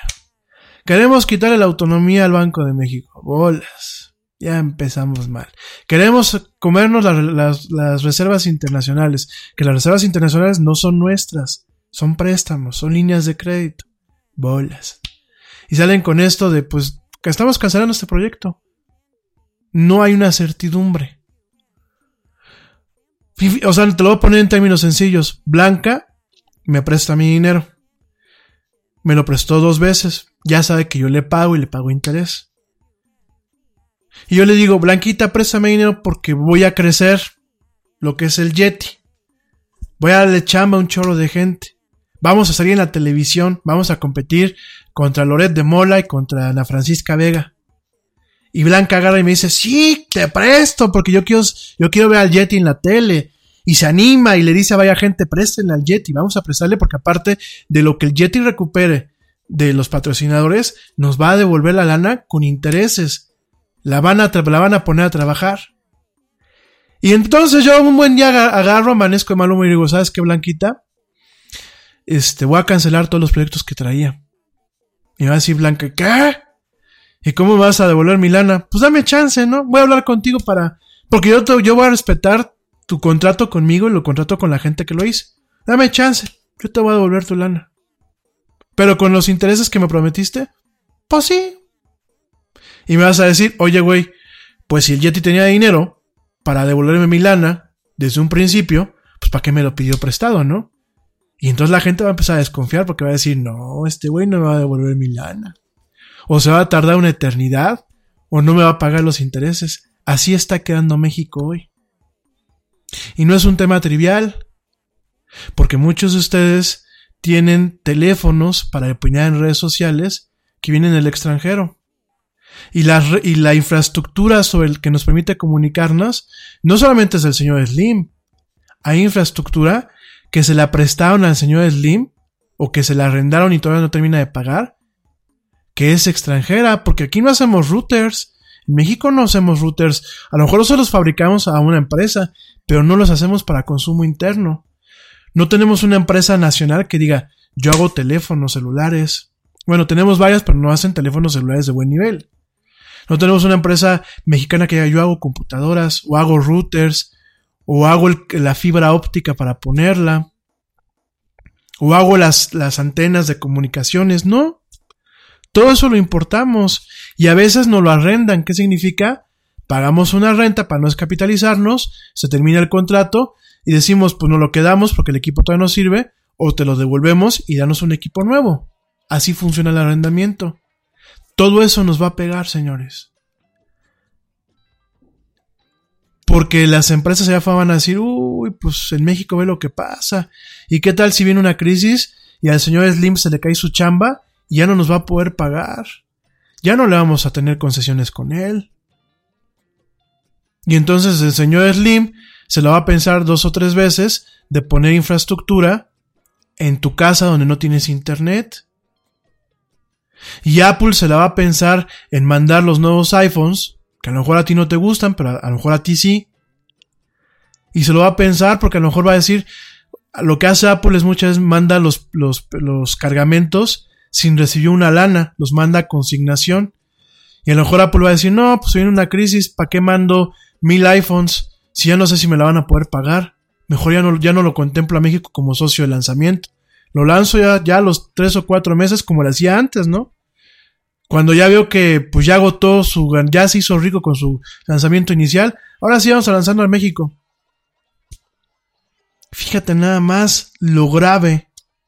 Y lo grave por las ocurrencias y por las ocurrencias de los baby boomers que piensan que esto es la época este de los 60 o de los 70 o que siguen pensando que el comunismo y que el izquierdismo y que el socialismo son la utopía de este mundo. Fíjate nada más. Pues la culpa la tienen ellos y la culpa la tenemos nosotros. Porque nosotros como jóvenes tampoco les hemos hecho hasta acá. Y en vez de tratar de demostrar que tomamos decisiones adecuadas, se las seguimos regando. Y entre más afortunados algunos de nosotros, más tontos somos, ¿no? Tengo por ahí un colega, ¿no? Estudió en el TEC de Monterrey, hijo de familia, con siempre con buenas cosas, siempre el último grito de la moda. Primero el iPhone que salía en su momento era el primero que lo compraba. Y es el que se opone a todo esto, sabiendo que el día de mañana se puede quedar sin trabajo, sabiendo que puede entrar el país en una crisis, ¿no? Y esa es la gente que sale de las universidades privadas, ¿no? Y dicen que las universidades públicas hacen gente mediocre, ¿no? en todas partes se cuecen habas. Pero bueno, así está el tema. La nota soberana que es, pues es eso. La nota soberana es una calificación. Es México lo ha estado haciendo muy bien. O lo ha estado haciendo muy mal. Y en eso nos afecta. Y por más que no queramos, pues no somos Estados Unidos, que producimos mucho para el consumo interno, ni somos China, ni somos el Reino Unido. Somos un país que dependemos de la globalización para bien y para mal, y que de aquí para el real, cualquier paso en falso lo vamos a ver manifestado en cuestiones muy dolorosas para lo que es la ciudadanía normal. No es, no es un tema catastrófico, no es para que te asustes, es sencillamente para que estés consciente y de aquí para el real ayudemos a que nuestros gobernantes tomen buenas decisiones.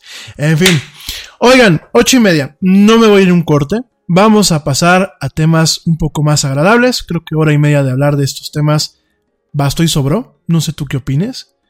Eh, pero bueno, vamos a hablar de temas un poquito más, más agradables en esto que es la del Yeti. Déjame te platico, déjame te platico de este, bueno, hablando de Televisa, fíjense que hoy las noticias que sacaron es que decían que Televisa volverá a ser social en Netflix. No es de que en su momento hayan sido socios, no, sino que en su momento Televisa le vendía contenidos a Netflix. ¿Qué pasa? Eh, hace unos años Televisa rompe rompe su relación con Netflix cuando cuando lanza la plataforma Blim, justamente hace dos años, ¿no? En el 2016, Televisa dice, yo estoy preparada para lanzar una plataforma de streaming de video y lanzó Blim, ¿no? Sin embargo, bueno, al final no lo no funcionó Blim, ya sabemos la, la historia. Y bueno, hoy, hoy que hubo un evento en donde, por cierto, el señor presidente electo dijo que Televisa era estupendo y que era una gran empresa, nada más. En la presentación de este evento que se llama Upfront del 2019, que es como una presentación de lo que se viene el año que viene, Patricio Wills, presidente de Televisa Studios, adelantó que prepara contenido también en coordinación con Sony, Sony Television, TNT, de lo que está en Warner, Endemol, que era de origen holandés, y Amazon Prime Video con quien ya ha hecho andar las series Diablo Guardián y Un extraño enemigo que habla de el movimiento del 60 y 62 y de Tratelorco, ¿no? Entonces, eh, hoy anuncia que, bueno, van a haber plataforma, eh, productos para plataformas digitales como Felizmente, Jungla y Pueblo Chico, y se acaba, se acaba lo que es la eh, exclusividad para Blim y la lanza para las demás plataformas, la lanza para Netflix y la lanza para también lo que es Amazon Prime Video, ¿no? Entonces, eh, es muy interesante, es muy interesante, pues que entiende, entiende lo que es en este momento eh, la realidad que le toca vivir. Cometió muchos errores. Yo creo que el peor error fue quererse al ponerse a Sansón con las patadas, compitiendo con plataformas que llevaban prácticamente una década de adelanto posicionadas ya en el gusto y en la memoria del mercado. Y bueno, es interesante ver, es interesante ver que bueno, al final del día Televisa, pues dentro de lo que eh, perdón, Movimiento del 68. Gracias, papi. Movimiento del 68, no sé por qué dije el 62. Perdónenme, del 68, ¿no? Y eh, estamos viendo que, bueno, pues directamente Televisa eh, empieza a intentar recuperar un terreno perdido en el tema de la distribución digital y sobre todo empieza a entender que los contenidos que está preparando para la televisión abierta cada día son más deficientes, ¿no? Eh, por su parte, bueno, Leopoldo Gómez, que déjame nada más te comento con paréntesis, es compadre de toda la vida, desde muy joven del señor este, Andrés Manuel López Obrador.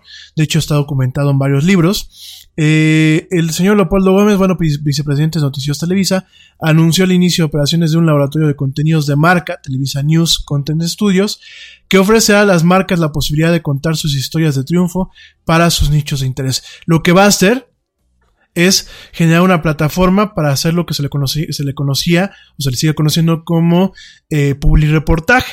Esta figura del publireportaje ya existe en lo que es directamente los medios impresos y bueno, el publireportaje pues lo van a llevar directamente al tema televisivo y noticioso con estas noticias que bueno, hablarán maravillas de algunas marcas, ¿no? Eh, vamos a ver qué es lo que pasa. Eh, me da gusto ver que, bueno, pues en ese sentido Televisa empieza a modernizarse. Quisiera yo que se modernizara, sobre todo con la oportunidad de talentos jóvenes en México y con el cambio de ejecutivos que tiene actualmente, que todos son extranjeros. Pero bueno, vamos a. Creo que es un buen paso. Habrá que ver. Y habrá que ver qué papel juega qué papel juega en esta nueva etapa democrática en la que está entrando México, ¿no? Eh, hablando de democracia, por ahí te quiero platicar muy brevemente que hay un artículo, un artículo que me topé en la página de la BBC, en donde la BBC se cuestiona si la democracia está teniendo una crisis de mitad de vida o bien está muriendo, ¿no? Directamente, bueno, pues eh, Sean Coglan, un, este, un articulista de la BBC News, de este medio británico, dice que la democracia en países occidentales como eh, México, como Estados Unidos, no está muriendo, pero está tomando, teniendo una crisis de media, de mediana edad totalmente impredecible, ¿no? Esto en base, pues, a la, a la, a la, opinión de David Ronsiman, eh, la cabeza de la Universidad de Cambridge de Política, de la Facultad de, Política, que está tratando de explicar eh, de alguna forma la democracia actual en el occidente en la era de Trump, ¿no? Las, redes, las redes sociales y la, división económica que cada se ensancha más. Fíjate, durante los baby boomers hubo un ensanchamiento, bueno, hubo más bien un acortamiento lo que era la división económica, eh, la clase media empezó a crecer mucho en muchos países y sin embargo, bueno, ahorita lo estamos viendo que vuelve a haber una separación, empiezan a ver lo que son los, los ricos ricos, eh, los pobres pobres y la clase media cada vez se hace más chiquita, ¿no? Entonces por aquí vemos en donde, bueno, el profesor Runciman solamente comenta, eh, tomando algunas ideas de su libro que se llama Cómo la democracia termina, eh, intenta, bueno, pues explicar de dónde vienen estos temblores o terremotos políticos. Muchos vienen desde la crisis del 2008 que nos pegó a todo el mundo. Viene también un poquito el tema de la cruda con los grandes capitales, porque los grandes capitales pues cometieron errores muy graves en el 2008. Entonces estamos viendo pues que de alguna forma tenemos una cruda, un- una resaca de, de esta, de esta crisis. Y de ahí viene bueno pues el tema en parte del Brexit en el Reino Unido y en parte de la elección de lo que es el presidente Trump en Estados Unidos y por qué no del presidente AMLO aquí en México, ¿no? Entonces tenemos un poquito este tema, tenemos este rompimiento con lo que pasaba en, en 1930 y en el 40 con el tema eh, pues principalmente de la guerra, de la, Segunda Guerra Mundial. Eh, Estamos viendo a gente que pues son los baby boomers, que principalmente son gente molesta, pero que ahorita tiene acceso a redes sociales y que todavía tiene acceso a cotos de poder. Estamos viendo pues también en, en la opinión de este profesor que eh, tenemos medios que permiten la propagación eh, directamente de lo que son las noticias falsas, de lo que son las fake news, de lo que es la desinformación. Estamos viendo también pues directamente eh, sociedades que se han, quedado estancadas en una evolución social, sobre todo en países donde la religión pues ha sido predominante como México. No lo digo de mal, yo sé que la religión nos trae fe, yo sé que la, religión nos trae moralidad y muchas cosas buenas, pero también ha sido uno de las causantes a nivel sociológico y antropológico de que sociedades como las latinoamericanas y como la misma sociedad española, para mis amigos que me escuchan allá, hayan sufrido durante la década de los 60, 70 y 80, pues hayan sufrido un estancamiento eh, muy circunstancial, sobre todo porque muchas veces la gente eh, se equivoca y dice, bueno, no pasa nada, yo ya me arrepentí y me voy al cielo, ¿no? Y es una forma muy fácil de salir adelante, ¿no? Entonces, eh, es lo que dice esta persona, es lo que dice este profesor Runciman allá en Oxford, en la Facultad de Política de Oxford, y bueno, nos dice que no es la muerte de la democracia, sencillamente es una crisis de mediana edad, es una crisis que están experimentando las democracias pues más maduras, no tan maduras como el viejo continente, no de primer orden como una democracia en Suecia, como una democracia en Holanda o en Finlandia, democracias principalmente de las colonias, y esto pues es todo el continente americano, prácticamente incluyendo a los Estados Unidos, y bueno, habrá que sobrevivir a estos embates y como generaciones eh, modernas pues nos, nos toca no repetir los errores de los baby boomers, eh, sembrar en las generaciones que vienen, sembrar generaciones con potencia para no cometer nuestros errores, los errores que ya estamos cometiendo ahorita, y sobre todo que el humano, espero yo, por primera vez en su historia, deje de repetirse en lo malo, en lo negativo, una y otra y otra y otra vez. Pero bueno, este, eso pues en estos temas, ¿no? Me vas a decir, oye, Yeti, te fuiste mucho con el tema de actualidad y poca tecnología. Vamos a ir hablando de un poquito de actualidad. No me voy a un corte, sobre todo porque ya falta poquito para que acabe el programa. Déjame te comento rápidamente un tema.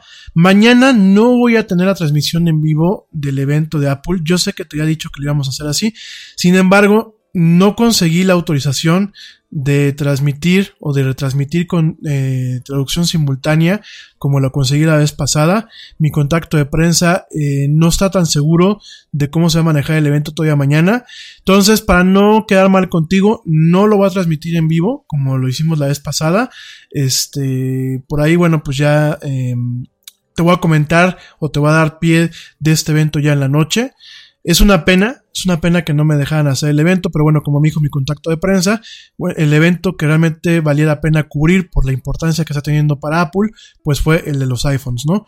De cualquier forma, bueno, estamos en negociaciones. Esperemos que se hagan cosas buenas con esta persona con la que estoy tratando de negociar y que bueno, el día de mañana inclusive podamos tener la capacidad de eh, hacer análisis de todo lo que vaya saliendo mañana y del tema que salga de los teléfonos porque bueno, ya nos contemplen como una salida, una salida de prensa aquí en México, ¿no?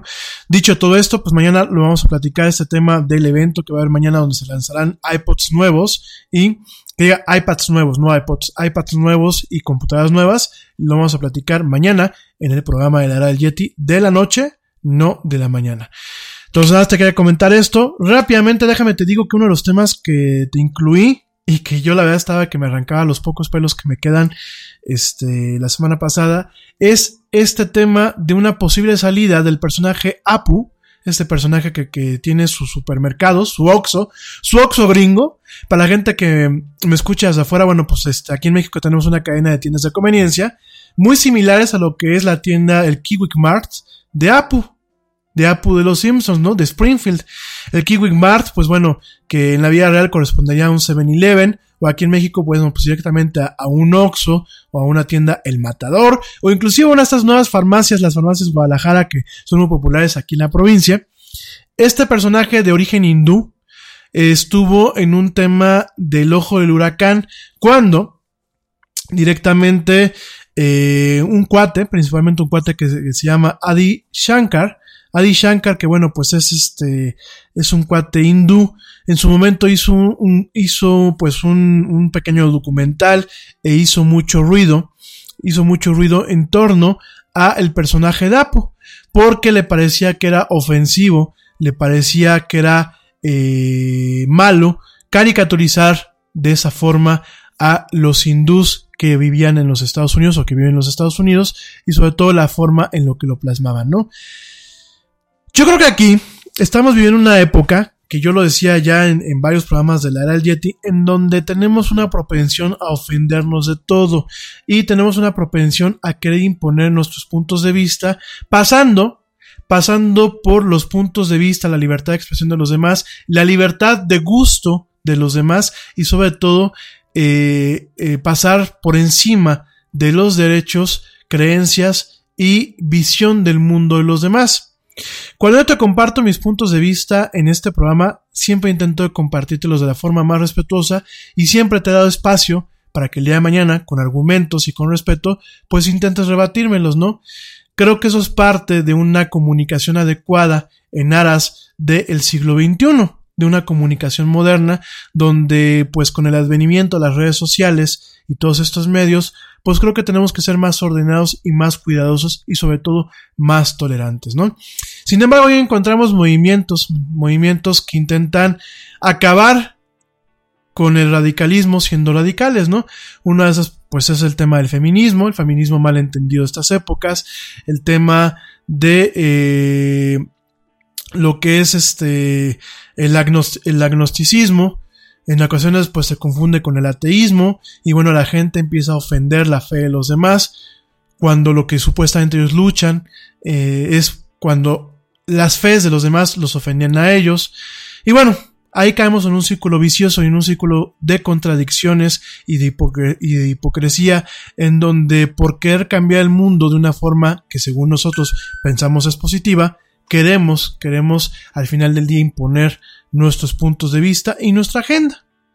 Y uno de estos casos, pues es el, el, caso del personaje, eh, de este personaje Adi Shankar, de este productor hindú, que no creo que alcance a entender que los Simpsons al final del día son una caricatura, una sátira.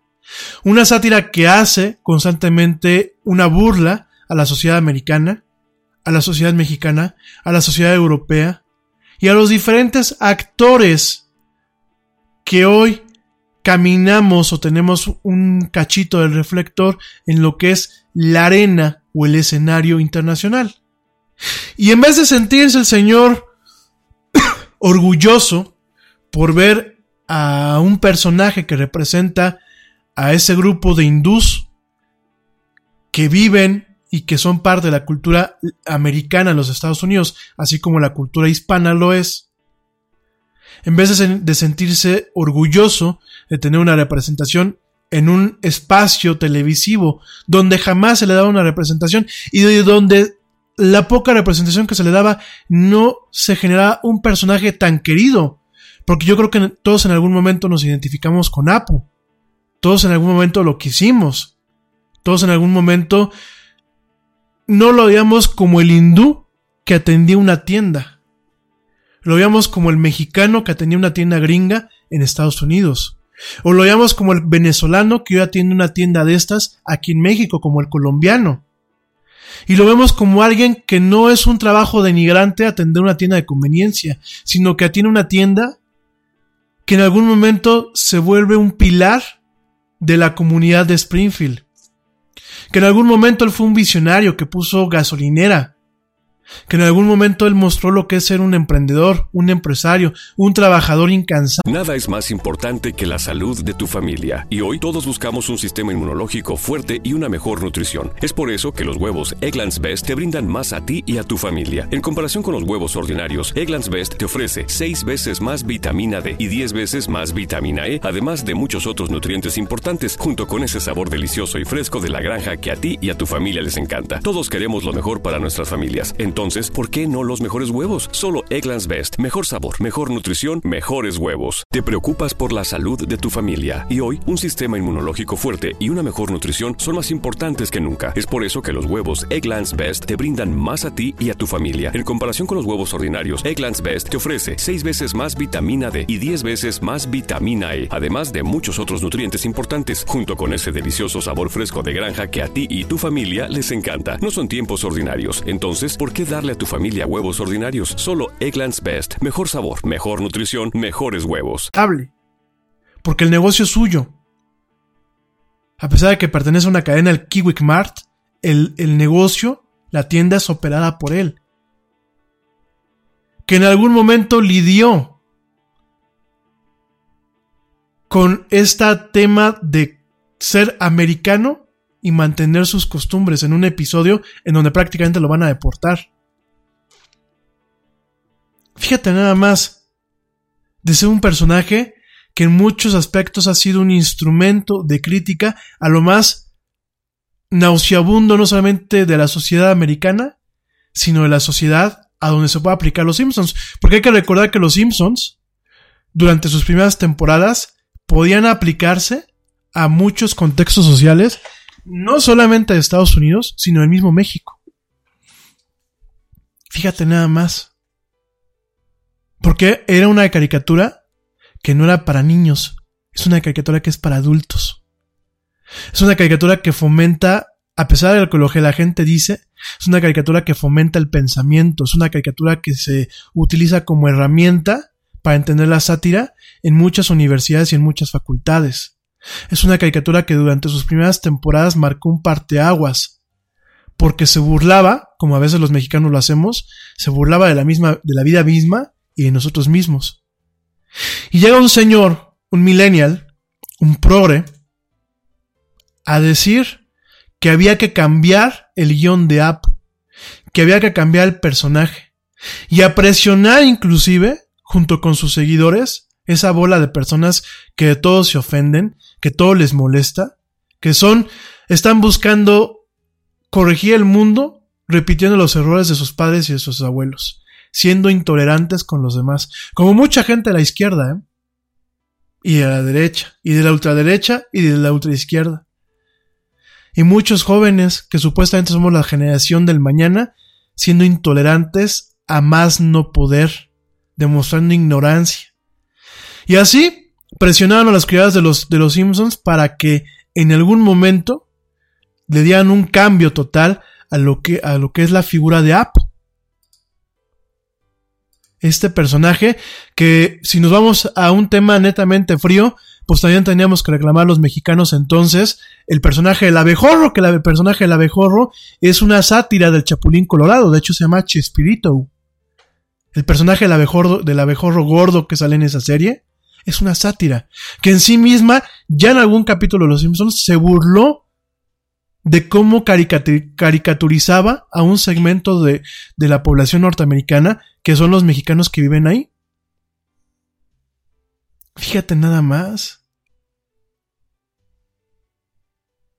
Y a pesar de que los estereotipos raciales siempre han sido un tema comentado en los medios, en el 2017, este se intensificó este problema, sobre todo en el tema de los hindús, por el documental que yo te comentaba, el- el documental de El problema con Apu, donde un comediante, Hari Kondaboulu, detalla cómo este querido personaje perpetuaba supuestamente estereotipos que repercuten en la manera negativa a las personas de India, ¿no?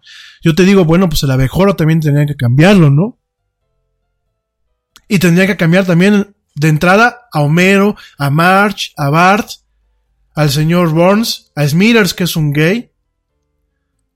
Tendrían que cambiar a, todo- a todos los personajes de los Simpsons porque de alguna forma todos en su sátira mostraban estereotipos que más allá de solamente hacernos reír, también mostraban un tema de reflexión sobre cómo somos muchas veces en el actuar de nosotros mismos en diferentes sociedades, ¿no?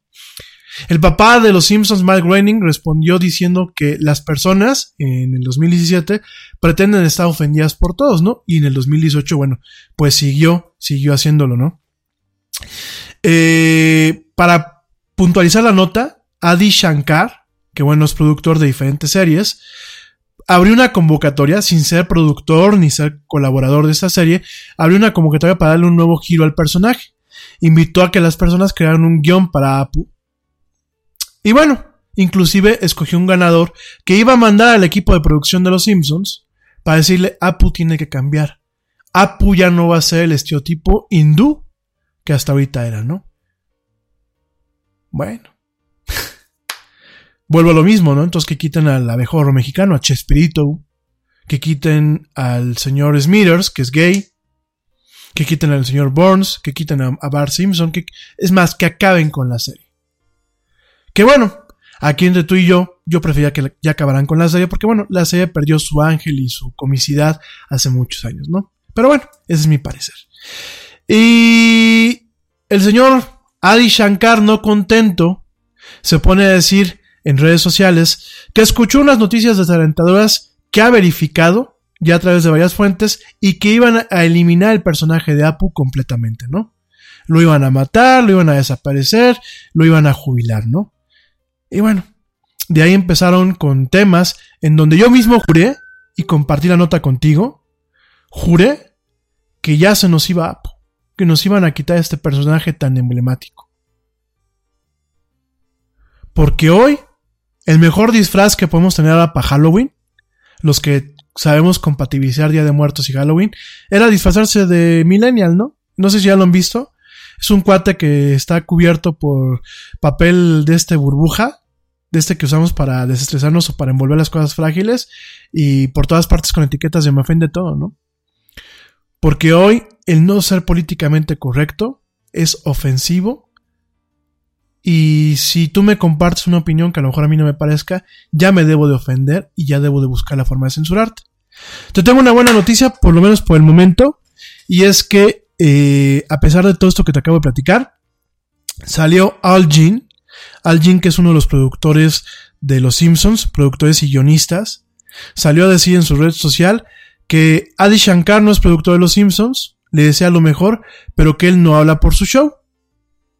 Y que eh, Al Jean confirma que no, Apu no se va. Por el momento, Apu no se va. Fox no tomó la decisión de eliminar a Apu. Y bueno, vamos a seguir teniendo a Apu riéndose y burlándose de la población hindú de forma saludable, pienso yo, en el programa de los Simpsons, por lo menos de lo que aquí viene, ¿no? Vamos a ver qué pasa realmente, vamos a ver la siguiente temporada si lo desaparecen, pero salió Al Jean el día de ayer, 28 de octubre, salió a decirlo, no se desaparece lo que es el personaje de Apu, ¿no? Y te platico esto porque, bueno, pues es un tema de actualidad en la cultura popular. Me parece que la cultura pop es muy importante hoy en día, pero también te platico para que lo reflexiones. Tu derecho termina donde comienza el mío. Tu libertad de expresión y de pensamiento termina donde comienzan los demás. Y mientras mi libertad de expresión a ti no te afecte de una forma en donde hay una agresión física, psicológica o política hacia ti, tienes que respetar mi opinión al igual que yo lo hago con la tuya. Y eso va para todos los chavitos millennials y no tan millennials y para los baby boomers y para mucha gente que piensan que puede tener la verdad absoluta y no es así. Y en estos tiempos, déjame te digo, que es suma, sumamente necesario que seamos más tolerantes, seamos más unidos y entendamos que una opinión contraria no significa a que la gente esté en contra de uno. Significa que escuchas o tienes la capacidad de estar en contacto con algo que pueda hacer más rica la visión de la realidad que tú tienes, a pesar de que tú no vayas a favor de lo que esa persona dice. Yo el tema del aeropuerto de Texcoco, por supuesto que yo no voy a favor del tema de Santa Lucía.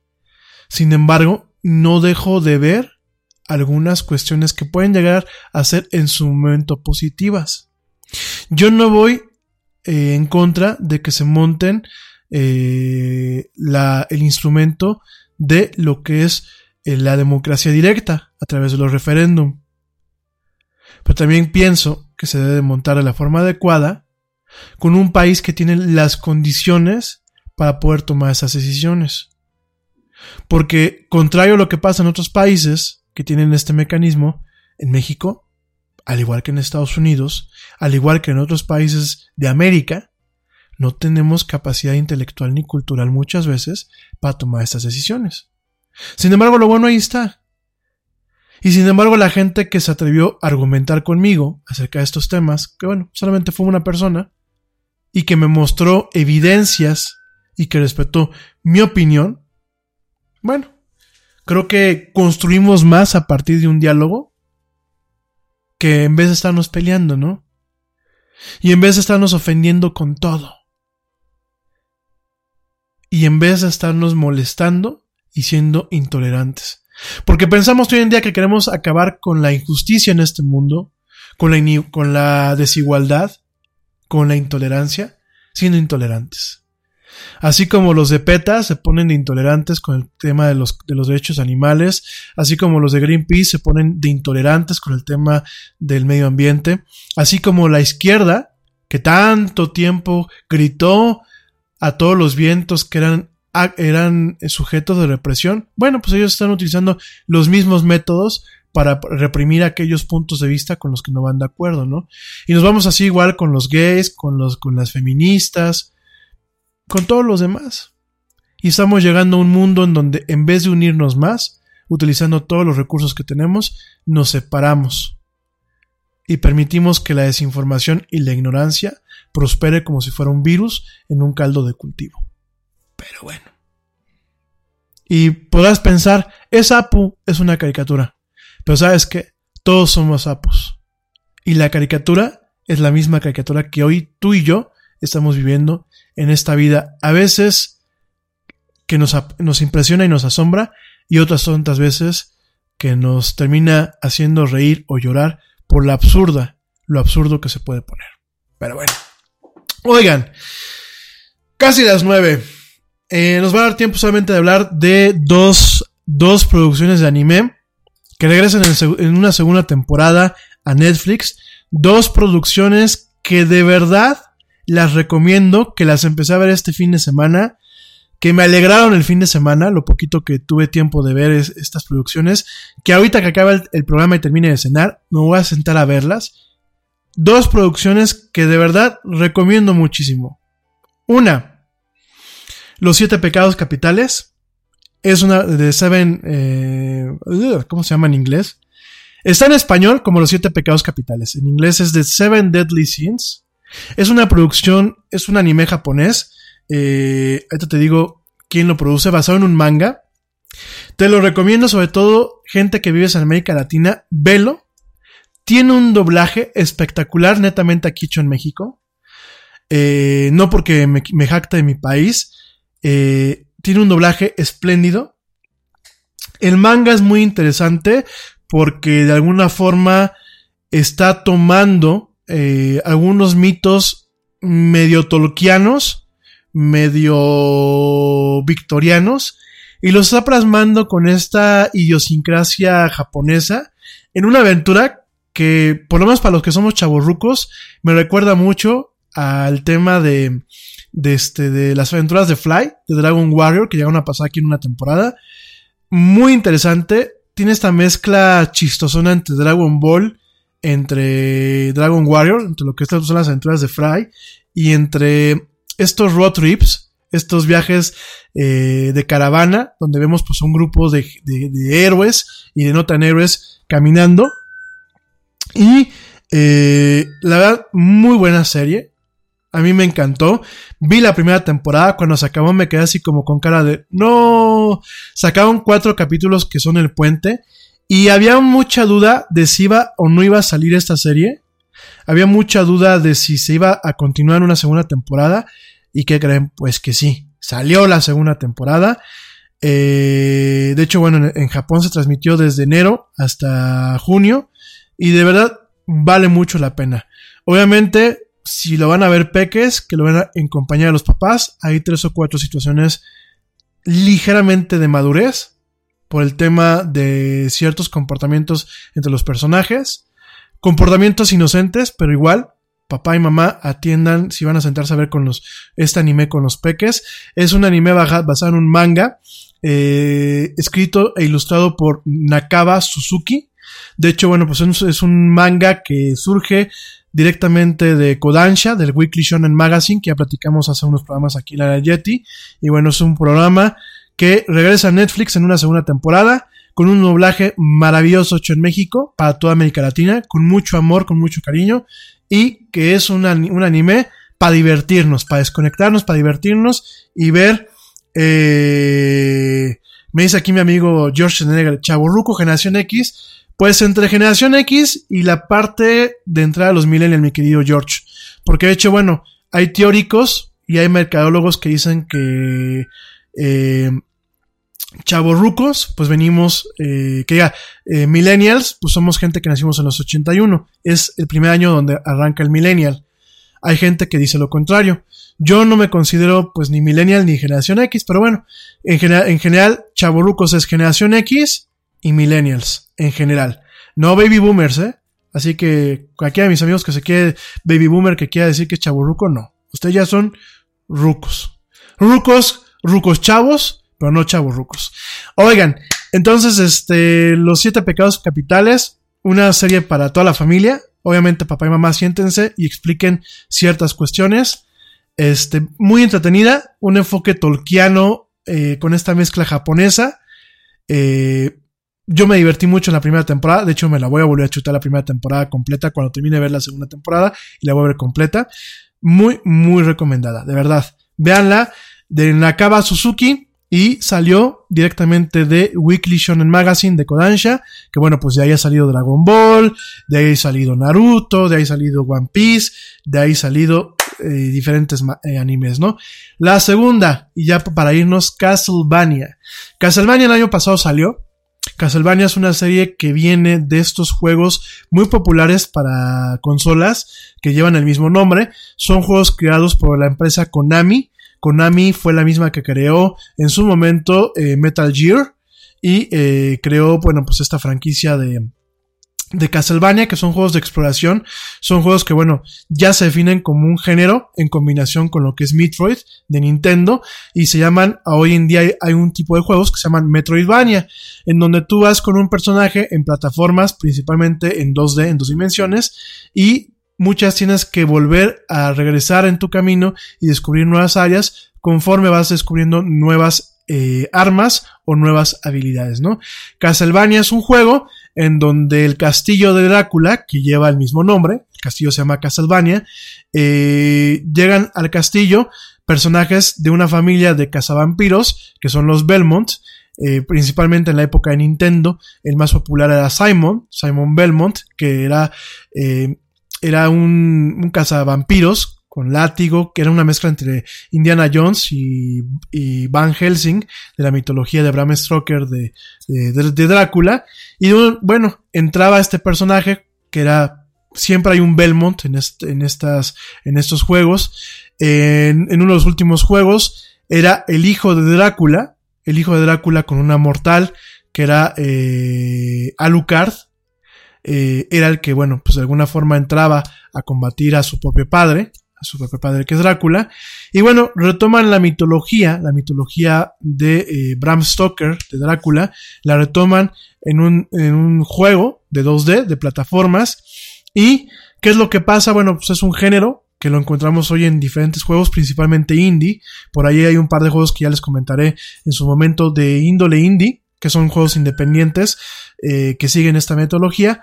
Y hace unos años, eh, Netflix Netflix agarra de la mano, la mano de un eh, guionista y productor, pues bastante interesante. Toma, ahí te digo cómo se llama, te digo cómo se llama esta persona, pero Netflix agarra y le dice a Konami, le dice a Konami que si por favor, bueno, pues le pueden vender los derechos y directamente, eh, en su momento Kevin Colde, y su compañía eh, Proyecto 51, después lo que es Frederator Studios, de la cual se desprende, bueno, Frederator Studios, que es una productora de Hora de Aventura, de Los Padrinos Mágicos, bueno, de diferentes caricaturas, eh, toma el proyecto y después, eh, junto con Warren Ellis, en el 2007, eh, entra en un lapso el proyecto de desarrollar Castlevania como una serie de animación. En su momento Netflix agarra y dice, ¿sabes qué?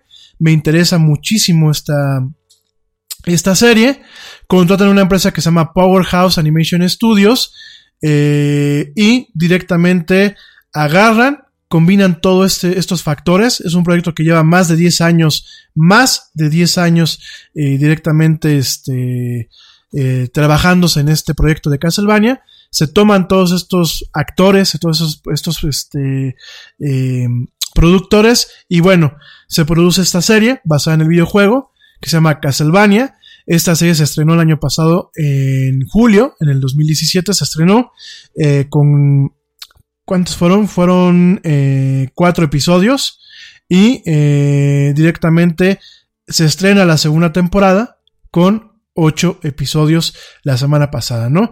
Ya se pidió una tercera temporada, de hecho ya se está trabajando en ella. En cuanto a lo que es el talento del doblaje, en Estados Unidos tenemos a Richard Armitage como Trevor Belmont, a James Callis como Adrián Tepes o Alucard, el hijo de, el hijo de Drácula, y una humana, Lisa Tepes, eh, a Graham McTavish como eh, Drácula, como el conde Drácula, Alejandro Reynoso, una importante actriz eh, latina, como Sifa Belnades, a Tony Amendola como el anciano, a Matt Frewer como el cardenal, a Emily Swallow como Lisa Tepes, la esposa de Drácula, a Adetokumbo en McCormack como Isaac, eh, a Jaime Murray, Jaime Murray, eh, ahí te cuál Jaime Murray, Jamie Murray, perdón, Jamie Murray, que es una inglés, una actriz británica, Jamie Murray como Camila y a Peter Stormare como Godbrand, ¿no? Eh, esto es en el caso del doblaje, doblaje eh, sajón. La animación de verdad es una animación de alto nivel. Ahorita te digo el doblaje eh, latinoamericano. Tremendo. Ahorita te, te, lo voy a decir. A mí me, me encantan los actores que están. El doblaje eh, latinoamericano. Tenemos en el papel de Drácula, que si tú lo escuchas, es la voz del mismísimo, del mismísimo Pícaro, Piccolo Daimaku de Dragon Ball, que en este caso, pues es el de directamente eh, Carlos II. Carlos II, que aparte, aparte de ser un excelente actor de doblaje, que también dobla a Vin Diesel, pues ha doblado también algunas campañas para el gobierno federal, algunos comerciales, algunos documentales. Es la voz de Piccolo, de Piccolo Daimaku en Dragon Ball y en este caso es la voz de Drácula, de Vlad Drácula Tepes, que es el personaje eh, protagonista de, de, esta serie, pues es el doblaje de Carlos II. Eh, Trevor Belmont es José Gilberto Vilchis, que viene de una familia de actores. Mis respetos, hace un papel tremendo. Yo sí le creo la voz a Trevor Belmont. A lo que es Alucard o Adrián Tepes, pues es directamente la voz de eh, José Antonio Macías, también un cuate tremendo con el doblaje aquí, no solamente para México y América Latina. Y en el caso del niño es Araceli Romero. Eh, Cifa es Valentina Sousa. Eh, Lisa Tepes, Dulce Guerrero, que también pues es una actriz del doblaje muy popular. Héctor, Alejandro Orozco, Camila, Erika Edwards, Isaac, Carlo Vázquez, Godbrand, Oscar Gómez, el obispo es Humberto Solórzano, que también hace un papel ya reconocido. Eh, la señora eh, Yubara, Ángela Villanueva, el mayor, el mayor del, del, lugar es eh, Pedro de Aguillón Jr., que Pedro de Aguillón Jr. es también un señor que no sé si ustedes llegaron a ver Viajados en el Tiempo, el que doblaba al comandante, no me acuerdo cómo se llama, ¿Ustedes, ¿Ustedes se acuerdan ¿Cómo se llamaba el cuate que siempre aparecía con su computadorcita de bolsillo, su calculadora, y le hablaba a este señor que al que viajaba en el tiempo? Se me fue el personaje.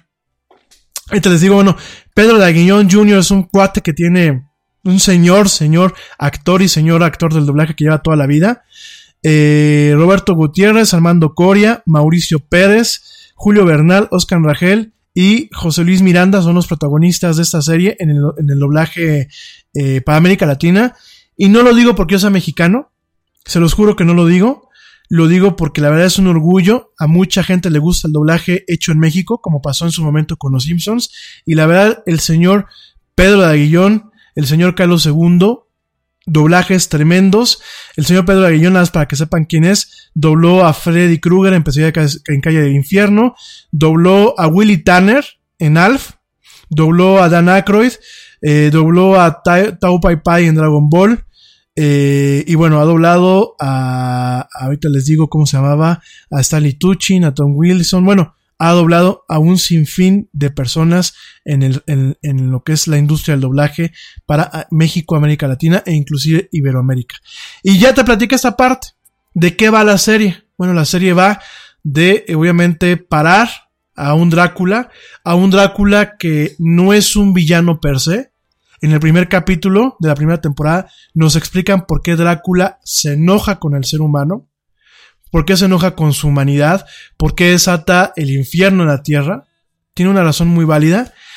Y el primer capítulo a mí me parece que es un capítulo que más allá del tema de una serie de ficción, más allá del tema de un anime o de una caricatura para adultos, porque ojo, esta caricatura sí es exclusivamente para adultos, no es para niños. Eh, ¿Por qué ese fragmento, más allá del, del formato animación o la ficción, es un fragmento que se puede interpolar o se puede tomar como una crítica no solamente a las sociedades de antaño, no solamente al fanatismo religioso por parte de cualquier religión, no solamente la católica como se plasma ahí, sino puede ser de la judía, de la musulmana, etc., sino también al fanatismo de las sociedades hoy en día, no solamente con los conceptos de fe, sino con los conceptos dogmáticos y políticos. Y como una hecatombe que se podía haber evitado, se desata por ignorancia y porque nadie levanta la mano para decir lo que se está haciendo es incorrecto. Entonces, la primera escena, me parece que en ese sentido, el señor Warren Ellis, que es uno de los escritores y productores de esta serie, hace una crítica netamente a lo que pasa en su país con las elecciones de, hace dos años y lo que puede pasar en países como México. Y de ahí genera un hilo motor que va llevando a cómo romper con la intolerancia por un fin común, que es derrotar a un Drácula que está convirtiendo la tierra en un infierno. Y vemos personajes que no siempre son héroes, que tienen una ambigüedad moral, que tienen un problema, y vemos a un villano que no es un villano eh, netamente malo por ser malo, sino que es un villano que es malo por un sufrimiento que se le ocasiona al principio de la serie. A mí en lo parecer se los recomiendo muchísimo, adultos solamente, esa sí no es una serie para niños, porque es violenta, porque es muy cruda y porque hay temas que no se pueden explicar de forma fácil.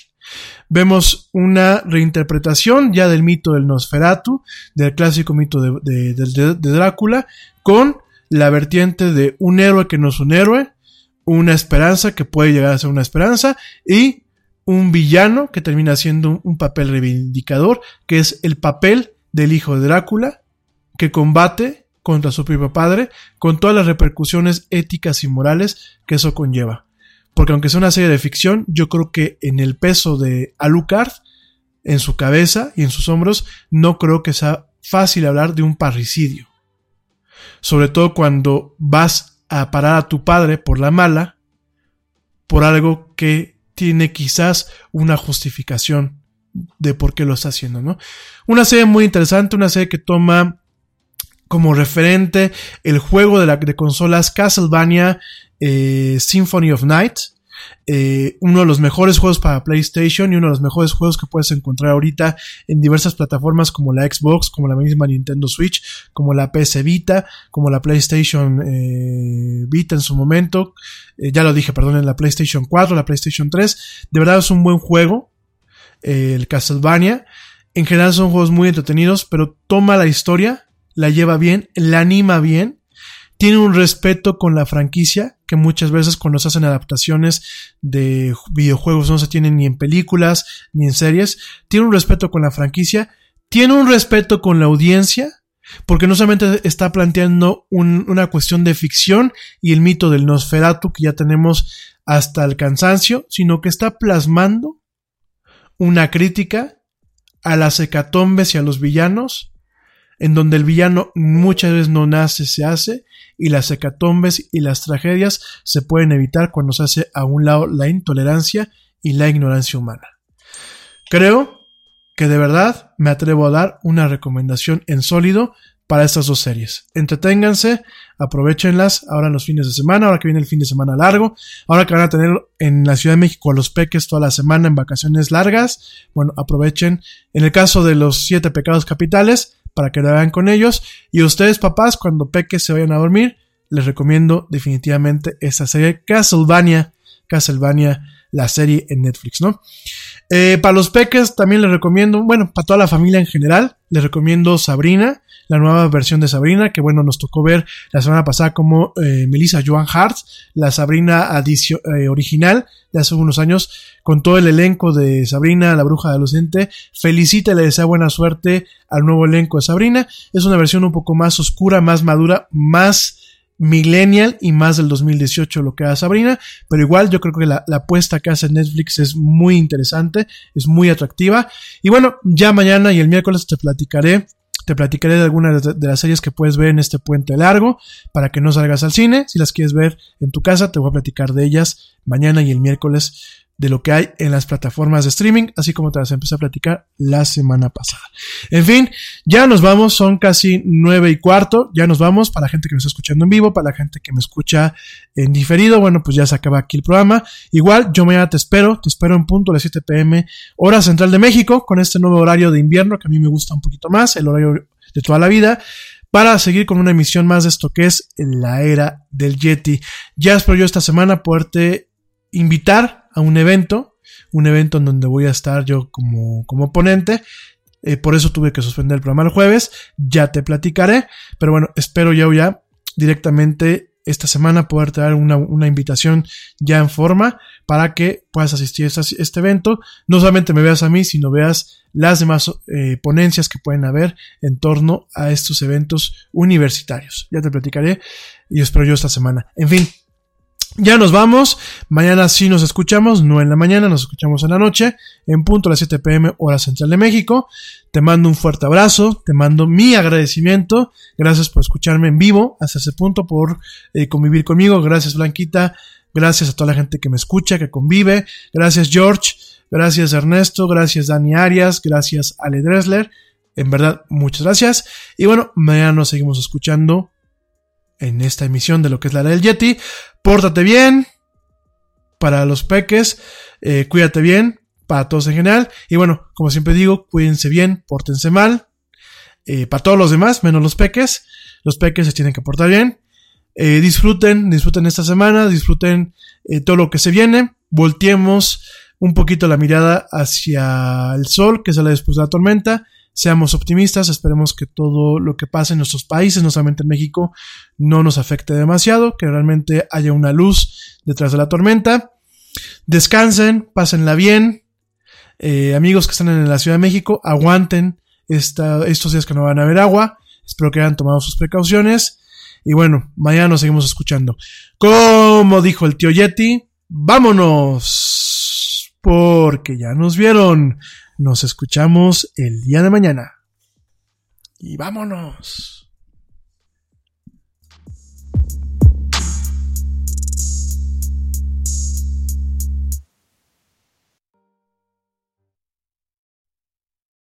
¡Oye, hay más helado!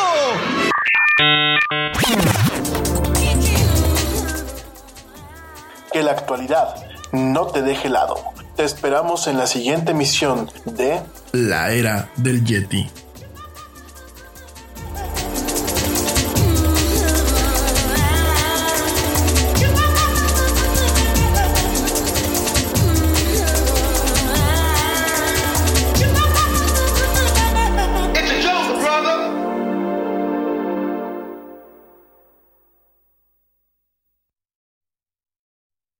Hot flashes, irritability, intimate dryness, even unsatisfying sex. Hi, I'm Dr. Alyssa Dweck, a board certified OBGYN who has spent over 20 years helping women just like you safely find relief from these very natural symptoms without having to resort to hormones. To help my patients feel their best, I recommend products from Bonafide Health. Bonafide is a women's health company dedicated to providing women with non hormonal and clinically validated products that work. Bonafide provides safe and effective solutions to manage a range of menopausal, sexual health, and PMS related symptoms. That's why I recommend Bonafide products to my patients every day. In fact, I am also a Bonafide medical advisor. What I like most is that Bonafide products provide women real relief without compromise. Ladies, don't waste another minute feeling less than your best. Go to hellobonafide.com and use code radio39 to save 20%. That's hellobonafide.com and code radio39. These statements have not been evaluated by the FDA. These products are not intended to diagnose, treat, cure, or prevent any disease. Offer valid on subscription only. Te preocupas por la salud de tu familia y hoy un sistema inmunológico fuerte y una mejor nutrición son más importantes que nunca. Es por eso que los huevos Egglands Best te brindan más a ti y a tu familia. En comparación con los huevos ordinarios, Egglands Best te ofrece 6 veces más vitamina D y 10 veces más vitamina E, además de muchos otros nutrientes importantes, junto con ese delicioso sabor fresco de granja que a ti y tu familia les encanta. No son tiempos ordinarios, entonces, ¿por qué darle a tu familia huevos ordinarios? Solo Egglands Best. Mejor sabor, mejor nutrición, mejores huevos.